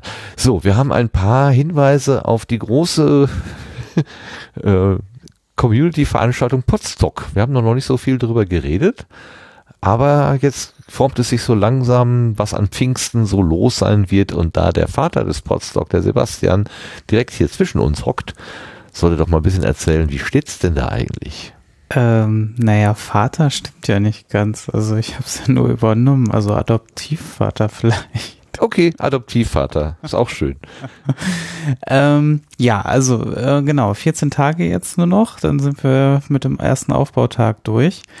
Ähm, ja, also wir haben jetzt dieses Jahr ähm, äh, ein wenig, ja, ein wenig versucht, äh, alles ein bisschen zusammenzufassen. Das heißt, alle Teilnehmer und Teilnehmerinnen haben ein E-Mail bekommen, wo es ein Login zu mein.podstock.de drin gibt. Das ist eine kleine Plattform, wo es so ein paar nette Funktionen mittlerweile gibt, äh, um halt einfach ähm, das äh, ganze Event so ein bisschen zu unterstützen. Ähm, also zum einen kann man da jetzt drin chatten, man ähm, kann Fahrgemeinschaften suchen und anbieten, man kann sich für den Fahrdienst eintragen, ist also auch ganz wichtig. Also wenn ihr mit dem Zug anreist und äh, dann irgendwann in Aalfeld abgeholt werden möchtet, dann ist da genau der Menüpunkt, wo man quasi seine Uhrzeit und das Datum hinterlegen kann, wo man dann quasi ankommt. Und dann werden wir versuchen, das Ganze fahrdiensttechnisch soweit zu organisieren. Also ähm, ich sehe sogar, dass äh, dieses Jahr anscheinend auch die Fahrzeuge an Elektrofahrzeugen tatsächlich recht groß ist. Äh, das heißt, ihr werdet auch CO2-neutral oder CO2-neutraler geholt. Ich weiß nicht, welchen Strommix die Kulturherberge bezieht. Ähm, ja, ähm, Genau, also das sind so die Kernfunktionen.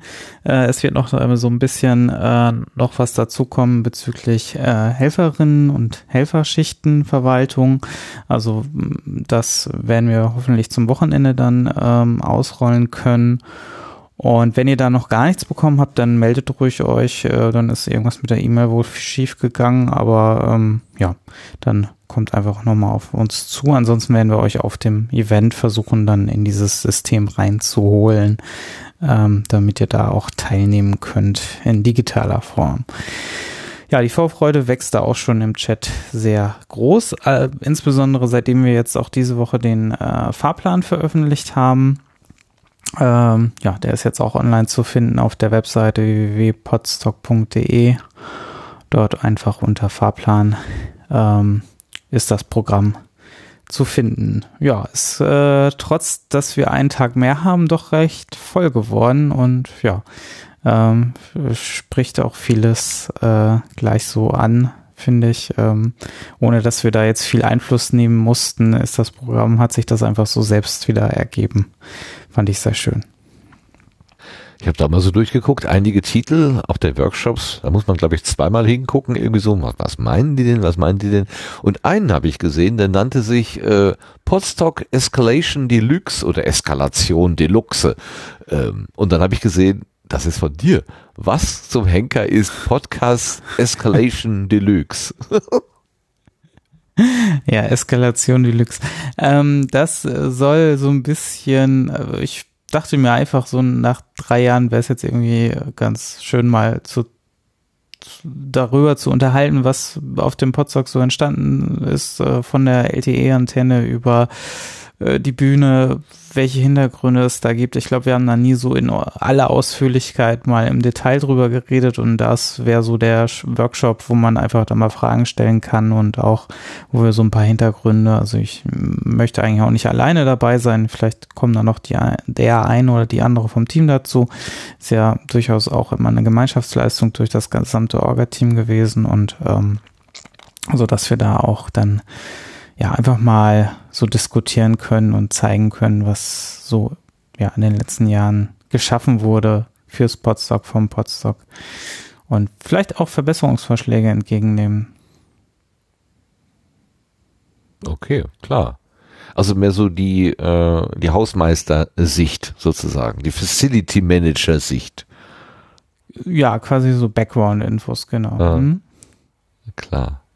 Das wird spannend. Also da möchte ich doch gerne hingehen. Da du uns ja dankenswerterweise mit dem Sendegarten an den Montagmorgen gelegt hast, da habe ich ja da auch Zeit. Das ist, äh, ich finde das sehr schön. Montagmorgen. Äh, Montagmorgen klingt auch noch so ungewöhnlich. Sagen wir einfach Pfingstmontag. Äh, das klingt dann schon. Pfingstmontag, ja genau. Pfingst, klingt, ja, genau. Klingt dann schon irgendwie, weil Montag denke ich auch immer so, das wäre jetzt irgendwie ein ganz normaler Wochentag. Ja. Können wir erstmal schön genießen. Also ich kann schön genießen das Wochenende und am Montag machen wir dann einen schönen Abschluss. Ähm, du hast natürlich den Stress vorher schon. Wahrscheinlich sitzt du dann am Montag mit, äh, mit äh, äh, schwarz unterlaufenden Augen, weil du wenig Schlaf bekommen hast. Ah, solange kein Reifen kaputt geht. Ah ja. Das wäre mein größter Wunsch. Ja, ansonsten kann ja, das äh, muss nicht noch einmal sein, aber gut. Das ist, äh, ja, lässt sich halt auch nicht vermeiden. Passiert halt. Also wenn es nur das ist und niemand gesundheitlich zu Schaden kommt, ist das mir immer noch lieber. Ja. Ja, prima. Da freuen wir uns. Äh, Peter, bist du auch da bei Potstock? Äh, leider, leider nein.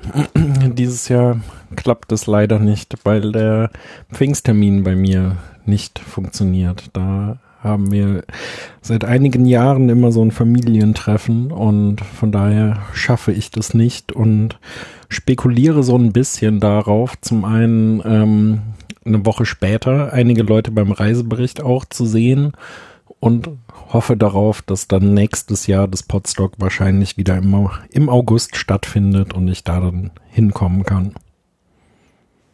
Ja. ja.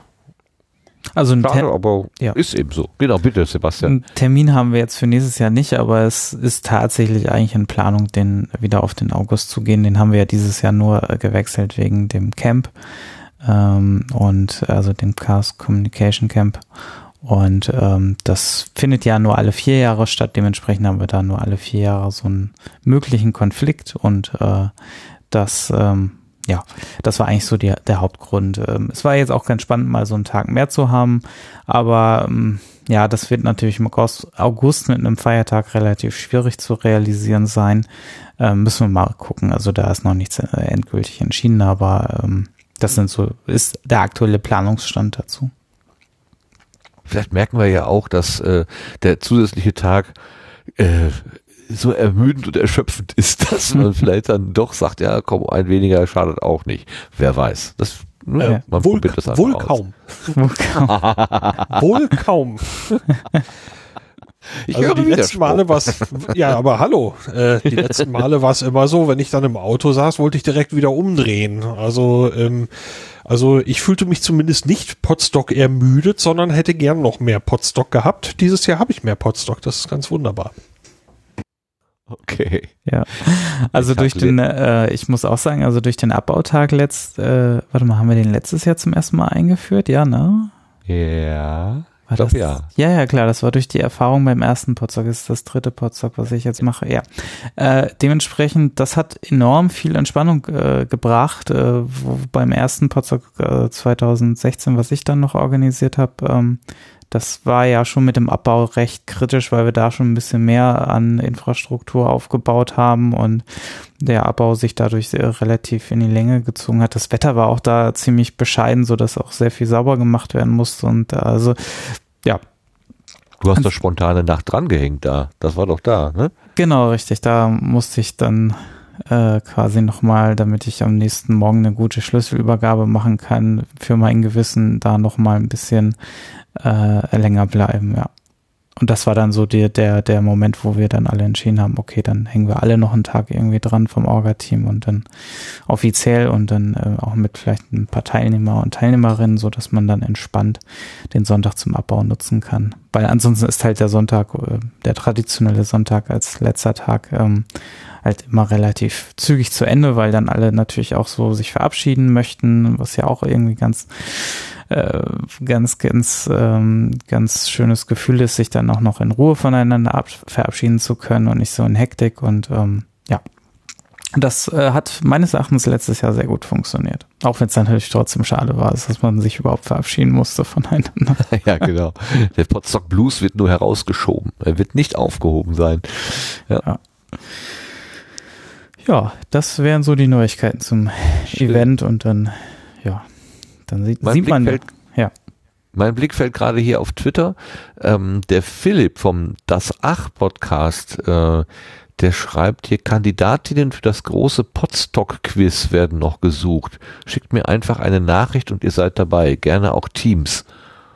Ich habe keine Ahnung, was damit gemeint ist, aber äh, der Philipp will offenbar ein Podstock-Quiz machen. Und wer da mitmachen möchte, kann sich ja bei ihm mal melden. Ist auch mit dem Hashtag podstock.de versehen, also bei Twitter wird man das dann hoffentlich finden. Okay, das dann dazu. Kommen wir zum Kalender.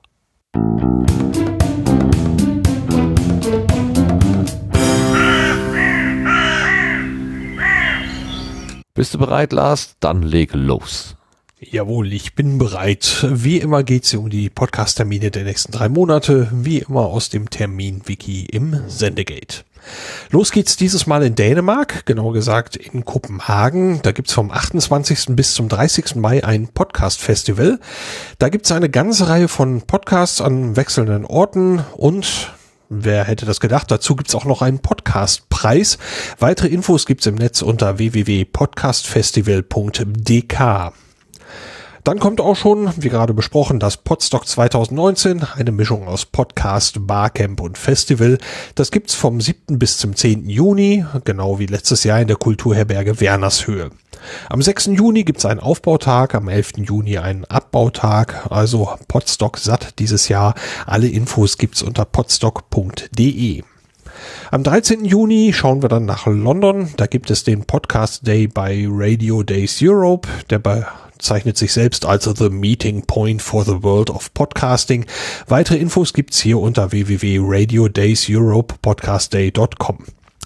Auch in Wien ist wieder was los. Am 14. Juni gibt's da ein Podcasting Meetup im MetaLab. Los geht's um 19 Uhr. Gerade auch schon erwähnt, äh, die Abschlussveranstaltung von Auf Distanz Goes Baikonur am 15. Juni in Köln. Los geht's um 18 Uhr.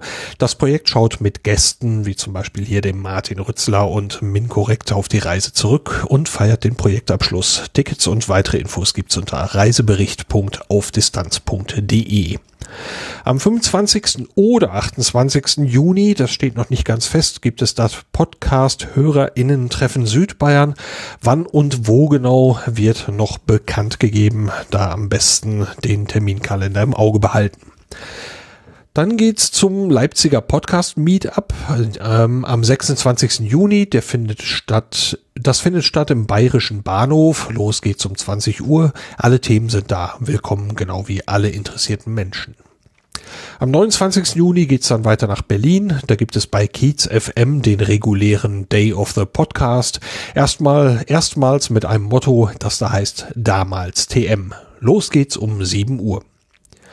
Am 5. Juli geht's dann ins Unperfekthaus nach Essen. Da ist wieder Podruhe, ein Treffen für alle Podcast-interessierten Menschen. Beginn ist um 19 Uhr. Dann gibt es das Podcasting Meetup Franken. Das findet statt am 16. Juli um 18 Uhr.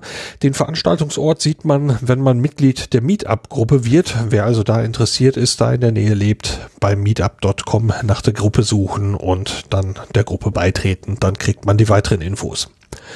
Auch im Juli gibt es den Leipziger Podcast Meetup, dieses Mal am 24. Juli. Das findet wieder statt im Bayerischen Bahnhof um 20 Uhr. Alle Themen und Menschen sind willkommen.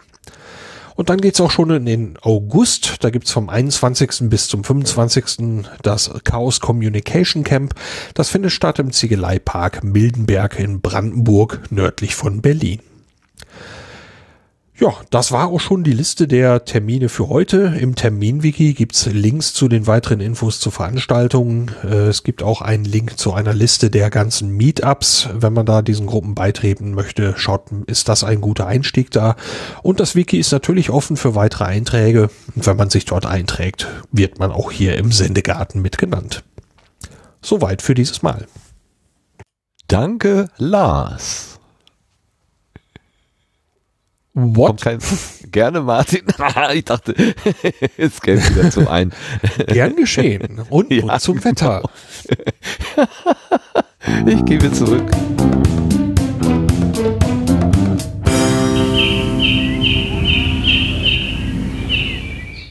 Ich das gebe zurück an die angeschlossenen Rubriken, genau. Das klingt jetzt wirklich so, als hätten wir ein Wetter. Das Wetter wird präsentiert von. Genau. Gartenfreunde Südfranken.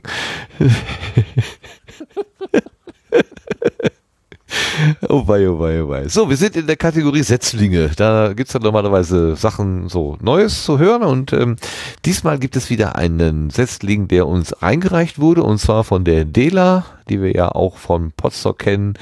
Äh, Marleen oder Dela oder ach, es gibt mehrere Namen, unter denen sie hier erreichbar ist. Delangi ist der Twitter-Handle. So, und die hat uns einmal äh, über den Zaun gereicht sozusagen. Äh, Und sie schreibt, der Ed Errorline hat einst im KBDG-Cast seine Mikrofonscheu verloren und seit genau heute ein eigenes Format mit Politik und Spaß in ne Backen. Hört mal rein, das taugt. Dela und die Freuden des Flausches. Ach so, das ist jetzt, Entschuldigung. Ähm, wenn man so einen Twitter-Tweet hier so reinkopiert, dann gehen manchmal die äh, die Formate ein bisschen durcheinander. Es sollte mir jetzt nur sagen, sie hat das äh, etwas retweetet und was sie retweetet hat, ist von den Machern selber. Der Laiensenat äh, schreibt nämlich, Leute, der Tag ist gekommen, wir arbeiten noch an der Infrastruktur, aber hier ist die erste Episode nun endlich online. Also, das Ding heißt ähm, äh, Laiensenat, so heißt der, der Podcast. Und da stecken jetzt wo ist denn jetzt äh, der Dennis und der Stefan dahinter, genau so. Und die wollen einen Podcast über Politik machen, wobei sie selber sagen, dass sie von Politik keine Ahnung haben. Jetzt spielen wir ja gerne hier im, äh, im Sendegarten auch mal so ein kleines, einen kleinen O-Ton und normalerweise zwei Minuten lang. Ich habe mal so die zwei Minuten vom Anfang vom äh, Laiensenat genommen und die beiden sind aber so entspannt, dass man nach zwei Minuten noch irgendwie fast gar nichts weiß. Jetzt habe ich zwei Minuten dreißig genommen, aber so richtig viel klüger wird man eigentlich nicht. Aber wir hören einfach mal rein.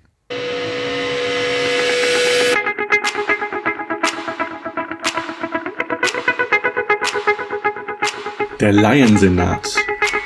Von und mit Dennis und Stefan. Ein politischer Podcast von Laien für Laien.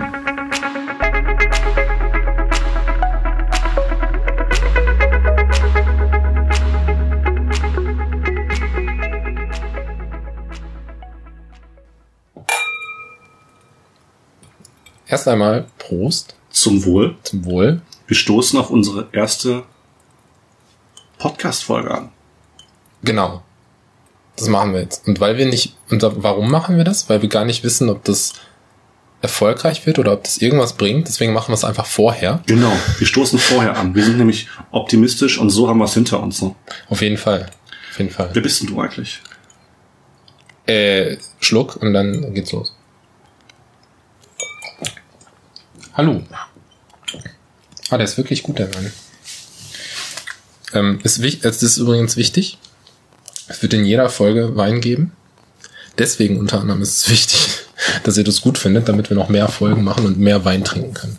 Wir wollen also, natürlich niemanden zum Alkoholkonsum. Nein, nur uns. Nur uns. Ja. Wir sind schon ganz, ganz schlecht in äh, einzelnen Reden, merke ich gerade. Ja, aber ist ja egal. Also, wer bist du denn? Hi. Ähm, ich bin der Dennis. Ich bin der Stefan. Warum hm. haben wir uns hier zusammengefunden? Ja, also was, wie heißen wir? Ähm, also das haben wir gesagt, aber wie heißt das, was wir hier machen? Das ist ein Podcast, soll das werden? Sowas in der Art zumindest. Und ähm, das, der heißt der Laiensenat. Ähm, wie kamen wir auf den Namen, weiß ich nicht. Also doch, weiß ich. Ist aber gar nicht der Rede wert. Wir haben getrunken. Ähm, und was soll das, was soll das eigentlich sein? Das haben wir uns da überlegt. Also, irgendwann haben der äh, Stefan und ich uns mal unterhalten. Ich weiß nicht mehr worüber, aber dann war so ein bisschen das Thema äh, Podcasting. Und dann habe ich so gesagt, ich hätte unglaublich Bock, wenn ich mal einen Podcast machen würde, einen Podcast über etwas zu machen, wovon ich keine Ahnung habe. Und das ist Politik. Ja, hier bin ich mal rausgegangen. Ähm, zwei unglaublich entspannte und sympathische Stimmen. Ich äh, habe da großen Spaß gehabt, so reinzuhören. Aber tatsächlich ähm, so ganz, wor worauf das eigentlich hinausläuft, das haben sie noch nicht verraten nach zweieinhalb Minuten. Da muss dann jeder mal selber gucken. Das ist der Laiensenat. Ähm, eine richtig schöne URL habe ich da nicht gefunden. Die sind bei podcast.de im Verzeichnis als Podcast 668927.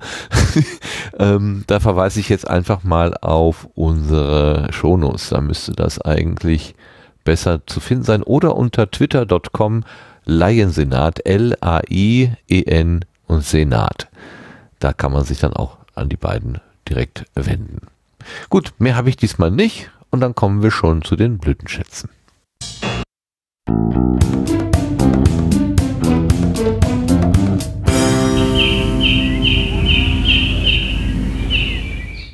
das hat jetzt aber gespoilert.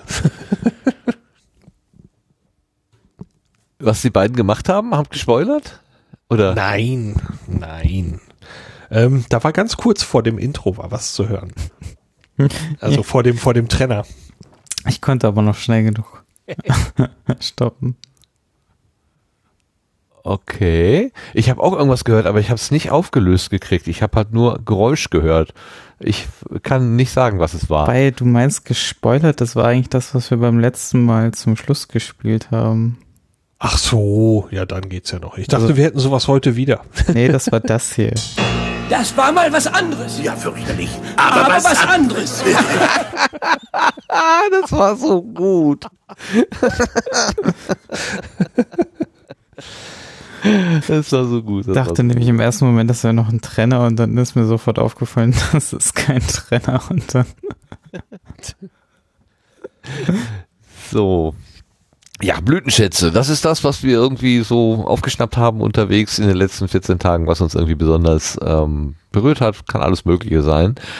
Ähm, eingetragen ist hier jetzt nur einer. Ich frage mal den Lars, hast du was, was hier nicht eingetragen ist? Oder machst du Mut zu keinem Blütenschatz heute? Ja, ich brauche inzwischen dafür keinen Mut mehr, aber ich habe tatsächlich keinen Blütenschatz, weil ähm, ich höre zwar einen Stapel äh, großartiger Podcasts, aber ich will nicht immer die gleichen sagen, äh, deswegen überspringe ich dieses Mal. Ja, alles klar. Sebastian, hast du was? Oder schließt du dich dem Lars an? Ich schließe mich, glaube ich, dem Lars an, ja. Prima. Ich frage unseren Gast, den Peter, Peter Kohl, hast du einen Blütenschatz?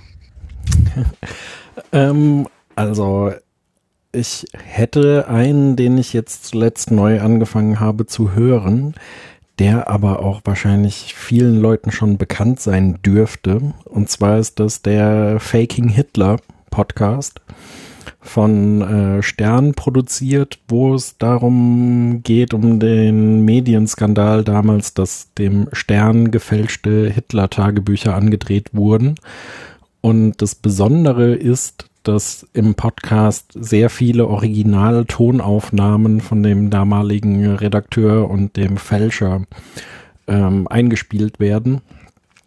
Und das macht den Podcast wirklich sehr spannend und intensiv, wie ich finde.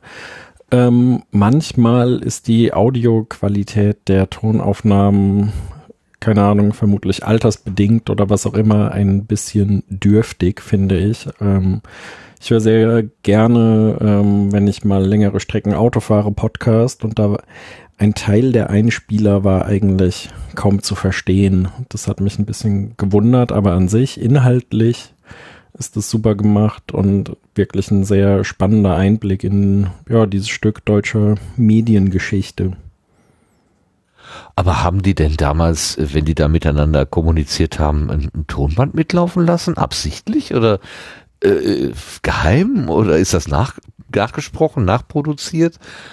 Äh, ja, denn vorstellen? offensichtlich hat man da ein Tonband mitlaufen lassen. Ähm, das hat mich auch so ein bisschen gewundert eigentlich. Und ähm, da habe ich auch gedacht, ich würde gerne mal jemanden fragen, der sich damit auskennt, ob, ob man das damals einfach gemacht hat. Ähm, ich weiß nicht, wie, wie heutzutage ähm, im Journalismus so gearbeitet würde, aber eigentlich, also ich weiß nicht, vielleicht hatten die eine Absprache, dass das okay ist mit der Aufnahme. Andererseits kann ich mir das nicht so richtig vorstellen. Der Fälscher wusste ja, dass er die Sachen fälscht. Ähm, und wenn es heimlich war, dann ist das, glaube ich, ja rechtlich äh, nicht so ganz einfach, das zu machen. Keine Ahnung. Also der Hintergrund fehlt mir da auch völlig. Okay, aber ich, ich bin beruhigt, dass du an derselben Stelle so ein bisschen stutzt und sagst, Moment, das, Ja. äh, ist das denn, ja, also da, ähm, ja, Ich vermute, der Journalist hat ohne Absprache äh, heimlich mitgeschnitten und hätte das wahrscheinlich rechtlich eigentlich nicht so einfach tun dürfen, hat es aber trotzdem gemacht und jetzt ist wahrscheinlich genug Zeit im Zeit äh, vergangen, dass man jetzt dieses Material verwertet. Hm. Okay. Also der Fälscher ist tot, der wird nicht mehr dagegen klagen.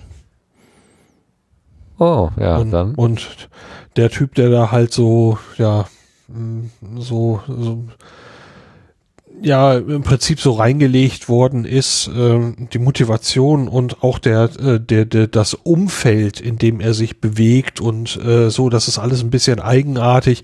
Ich glaube nicht, dass da allzu viele Skrupel waren, dann sowas mitlaufen zu lassen. Aber das erklärt dann vielleicht auch die etwas äh, reduzierte Tonqualität. Wenn das Mikrofon ja vielleicht unterm Hemd oder wo auch immer versteckt gewesen ist, dann ist ja naheliegend, dass es vielleicht nicht ganz so brillant ist, als wenn es halt direkt vor den Mund gehalten werden kann. Ja, und das meiste sind eh Telefonmitschnitte bei den Gesprächen so. von dem, von dem Fälscher mit dem Journalisten. Okay. Wenn ich das jetzt richtig erinnere, Peter, siehst du, Mhm. hast du das anders? Nee, genau. Ähm, also vor allem Telefonmitschnitte und die Qualität ist so unterschiedlich. Also das wundert mich an mancher Stelle auch. Ähm, aber da das ja wirklich äh, ein völlig professionell produzierter Podcast ist, äh, dürfte man eigentlich ja annehmen, dass die auch versucht haben, das Maximale rauszuholen. Aber ähm, ja, manchmal ist die Qualität eben nicht so gut. Aber inhaltlich auf jeden Fall interessant. Ja, Ja, kann mir also- vorstellen. hochspannend, wie, wie der Fälscher sich auch immer tiefer in seine Lügengeschichte äh, verstrickt und eben äh, es werden immer mehr Bücher, die er angeblich hat und die liegen aber leider alle damals in der DDR und müssen erst aufwendig in den Westen geschmuggelt werden und dann ist da noch ein LKW-Fahrer, der das äh, erst mitmacht und dann ähm, transportiert er eigentlich Klaviere und im letzten Klavier hinten auf der Ladefläche sind dann die Bücher und dann müssen erst die Klaviere abgeladen werden und es dauert und irgendwann will der LKW-Fahrer nicht mehr und ich weiß auch nicht. Also der hat ein Wahnsinns-Lügenkonstrukt aufgebaut, ähm, was aber irgendwie, äh, warum auch immer, ist es eine ganze Weile nicht aufgeflogen. Genau. Wahrscheinlich wollten die, haben die Leute das geglaubt, was sie glauben wollten. Und sie waren vielleicht so beseelt davon, diese einmalige Chance zu bekommen, dass sie auch über offensichtliche Widersprüche einfach mal hinweggeguckt haben. So, so könnte ich es mir vorstellen. Aber ihr macht mich neugierig. Ich glaube, da muss ich auch mal reinhören. Ich habe einen Blütenschatz mitgebracht, der hat ein bisschen was mit Potstock zu tun. Das ist ein Insider, wenn man so will. Und der hat auch einen aktuellen Bezug. Nämlich äh, vor kurzem ist der äh, Satiriker Wiglaf Droste gestorben. Äh, relativ jung. Ähm, also wenn ich das so höre, denke ich, ups, ähm, der Sensenmann geht um, da muss man schon mal aufpassen. Und ähm, er hat auch insofern noch ein bisschen der Blütenschatz mit uns zu tun. Wir hatten ja, als wir bei der Subscribe waren, diese Führung im Deutschlandfunk mitgemacht und als wir in einem der Studios vorbeikamen, wurde gerade die Sendung Computer und Kommunikation äh, entredigiert, wenn man so will. Also der Manfred Kläuber hatte ja auch mit uns da direkt gesprochen. Und eine Rubrik in dieser äh, Sendung ist ähm, äh, das digitale Logbuch. Da wird immer so ein bisschen satirisch lustig, werden Dinge nochmal am Ende der Sendung so ein bisschen äh, eingeordnet, zusammengefasst. Eine ganze Zeit lang gab es immer die Geschichte aus einer Fabrik, wo die Computer, die Roboter sich irgendwie merkwürdig verhalten haben. Und zum Tod von Wiglaf, Wiglaf Droste haben sie einen, äh, ein digitales Logbuch nochmal wieder hervorgeholt, was sie schon mal äh, gespielt hatten. Und ähm, da kam plötzlich was drin vor, was mich an Potstock erinnert hat. Und das hören wir uns jetzt einmal einfach mal kurz an. Wenn ich schon unerwünschten Besuch bekommen muss, möchte ich wenigstens mit ihm spielen. Ich kann dem Wurm doch Namen geben, die mir besser gefallen. Job zum Beispiel ist ein wunderbarer Name für einen Wurm. So will ich ihn begrüßen. Na, Job, bist du wieder da? Keiner will dich haben, und trotzdem bist du überall? Auch Kerner wäre ein guter Wurmname, aber nein, so etwas mag ich nicht im Haus haben. Wie wäre es mit Ansgar, diesem hartnäckigen, hechelnden Streber aus dem Leistungs-Leistungskurs Leben? Hallo Ansgar, begrüße ich den ungebetenen Gast, und so wird gleich alles etwas privater, etwas weniger anonym. Ansgar hat seine Frau mitgebracht, sie passt sehr gut zu ihm und heißt deshalb Hilke. Denn wenn ein Wurm ein Weibchen wäre, dann müsste die Wurmin Hilke heißen. Hilke ist der perfekte Name für Geschöpfe, die ein Stück weit sagen. Oh ja, ich werde den Wurm ein Stück weit Hilke nennen. Oder Hans Olaf? Ja, hier bin ich mal rausgegangen. Also es ist noch ein Stückchen länger, es ist vorne noch was davor und danach kommt auch noch ein bisschen was. Es geht eben um Computerwürmer, also um Schädlinge und er nennt seinen Schädling dann einfach Ansgar und das finde ich einfach wunderbar. Und damit denken wir auch noch mal kurz an Wiglaf Droste, ähm, der schon in die ewigen Jagdgründe eingezogen ist. Und damit endet unsere Sendung. Es gibt noch ein Anekdötchen zu dieser Meldung mit. Wiglaf Droste. Und zwar hat der Deutschlandfunk einen Deutschlandfunk Twitter-Account ähm, etwas von Wiglaf Droste veröffentlichen wollen bei Twitter. Ähm, und da ist wohl bei Wiglaf dann die Autokorrektur eingesprungen und äh, hat Wiegalde Boning draus gemacht. Und ich war doch einigermaßen überrascht, wie Wiegalde Boning ist gestorben.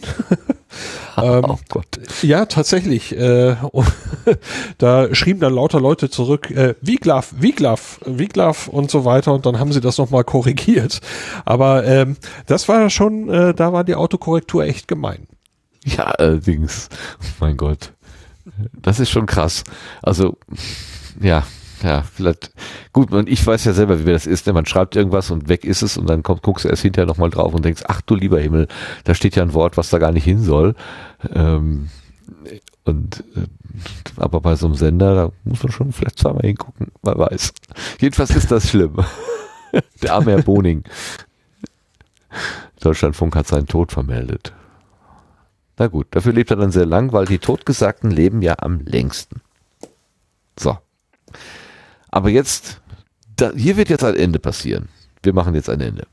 Ich bedanke mich bei allen, die heute hier mit uns zusammen äh, die Sendung gemacht haben, die Hör, die Live-Zuhörenden, äh, von denen wir von einigen wissen, äh, dass sie zugehört haben, weil sie uns hier im Chat was geschrieben haben. Ganz herzlichen Dank an den Chat, ganz herzlichen Dank an das Mittun hier. Es ist immer wieder witzig, eure Kommentare zu lesen, auch wenn ich selber wenig schreibe, aber ich lese gelegentlich so quer. Ähm, das ist immer eine richtige Freude. Und natürlich äh, der Gartenzwerg, das kleine Bot Böttchen vom äh, Sascha ist die ganze Zeit dabei und guckt nach, ob wir irgendeinen Feed nennen und reinwerfen, damit er das dann in diese Kuration übernehmen kann. Das müssen wir uns mal in Ruhe genauer angucken, glaube ich. Ich danke aber auch denen, die hier gewesen sind und vor allen Dingen natürlich dem Peter, Peter Kohl oder Naut Bio, weil Bionaut schon vergeben war. Vielen Dank, dass du heute den Weg zu uns gefunden hast und uns erzählt hast von dir und deinen Projekten. Ja, sehr gerne. Hat viel Spaß gemacht. Das höre ich natürlich gerne, dass du das so sagst. Und ganz herzlichen Dank geht auch an den Lars. Dankeschön, Lars. Ja, wie immer gerne und äh, bis zum Podstock dann. Bis zum Podstock, genau. Und natürlich auch dem Meister der Technik, der hier wieder die Fäden und die Dateien zusammenhält, dem Sebastian, danke ich. Ja, immer wieder gerne. Gut, dann sagen wir Tschüss und gehen in die Nacht und viel Spaß beim Nachhören, denn das ist ja das Eigentliche vom Podcasting, am Podcasting, dass man das hören kann, wann immer man will und man auch abschalten kann, wenn es nicht mehr schön ist, wenn es keinen Spaß macht, also man sein eigener Programmdirektor oder seine eigene Programmdirektorin sein kann. Nutzen wir das alles und sagen wir dann auch bis zum Podstock. Bis dahin, tschüss zusammen. Tschüss. Tschüss. Tschüss.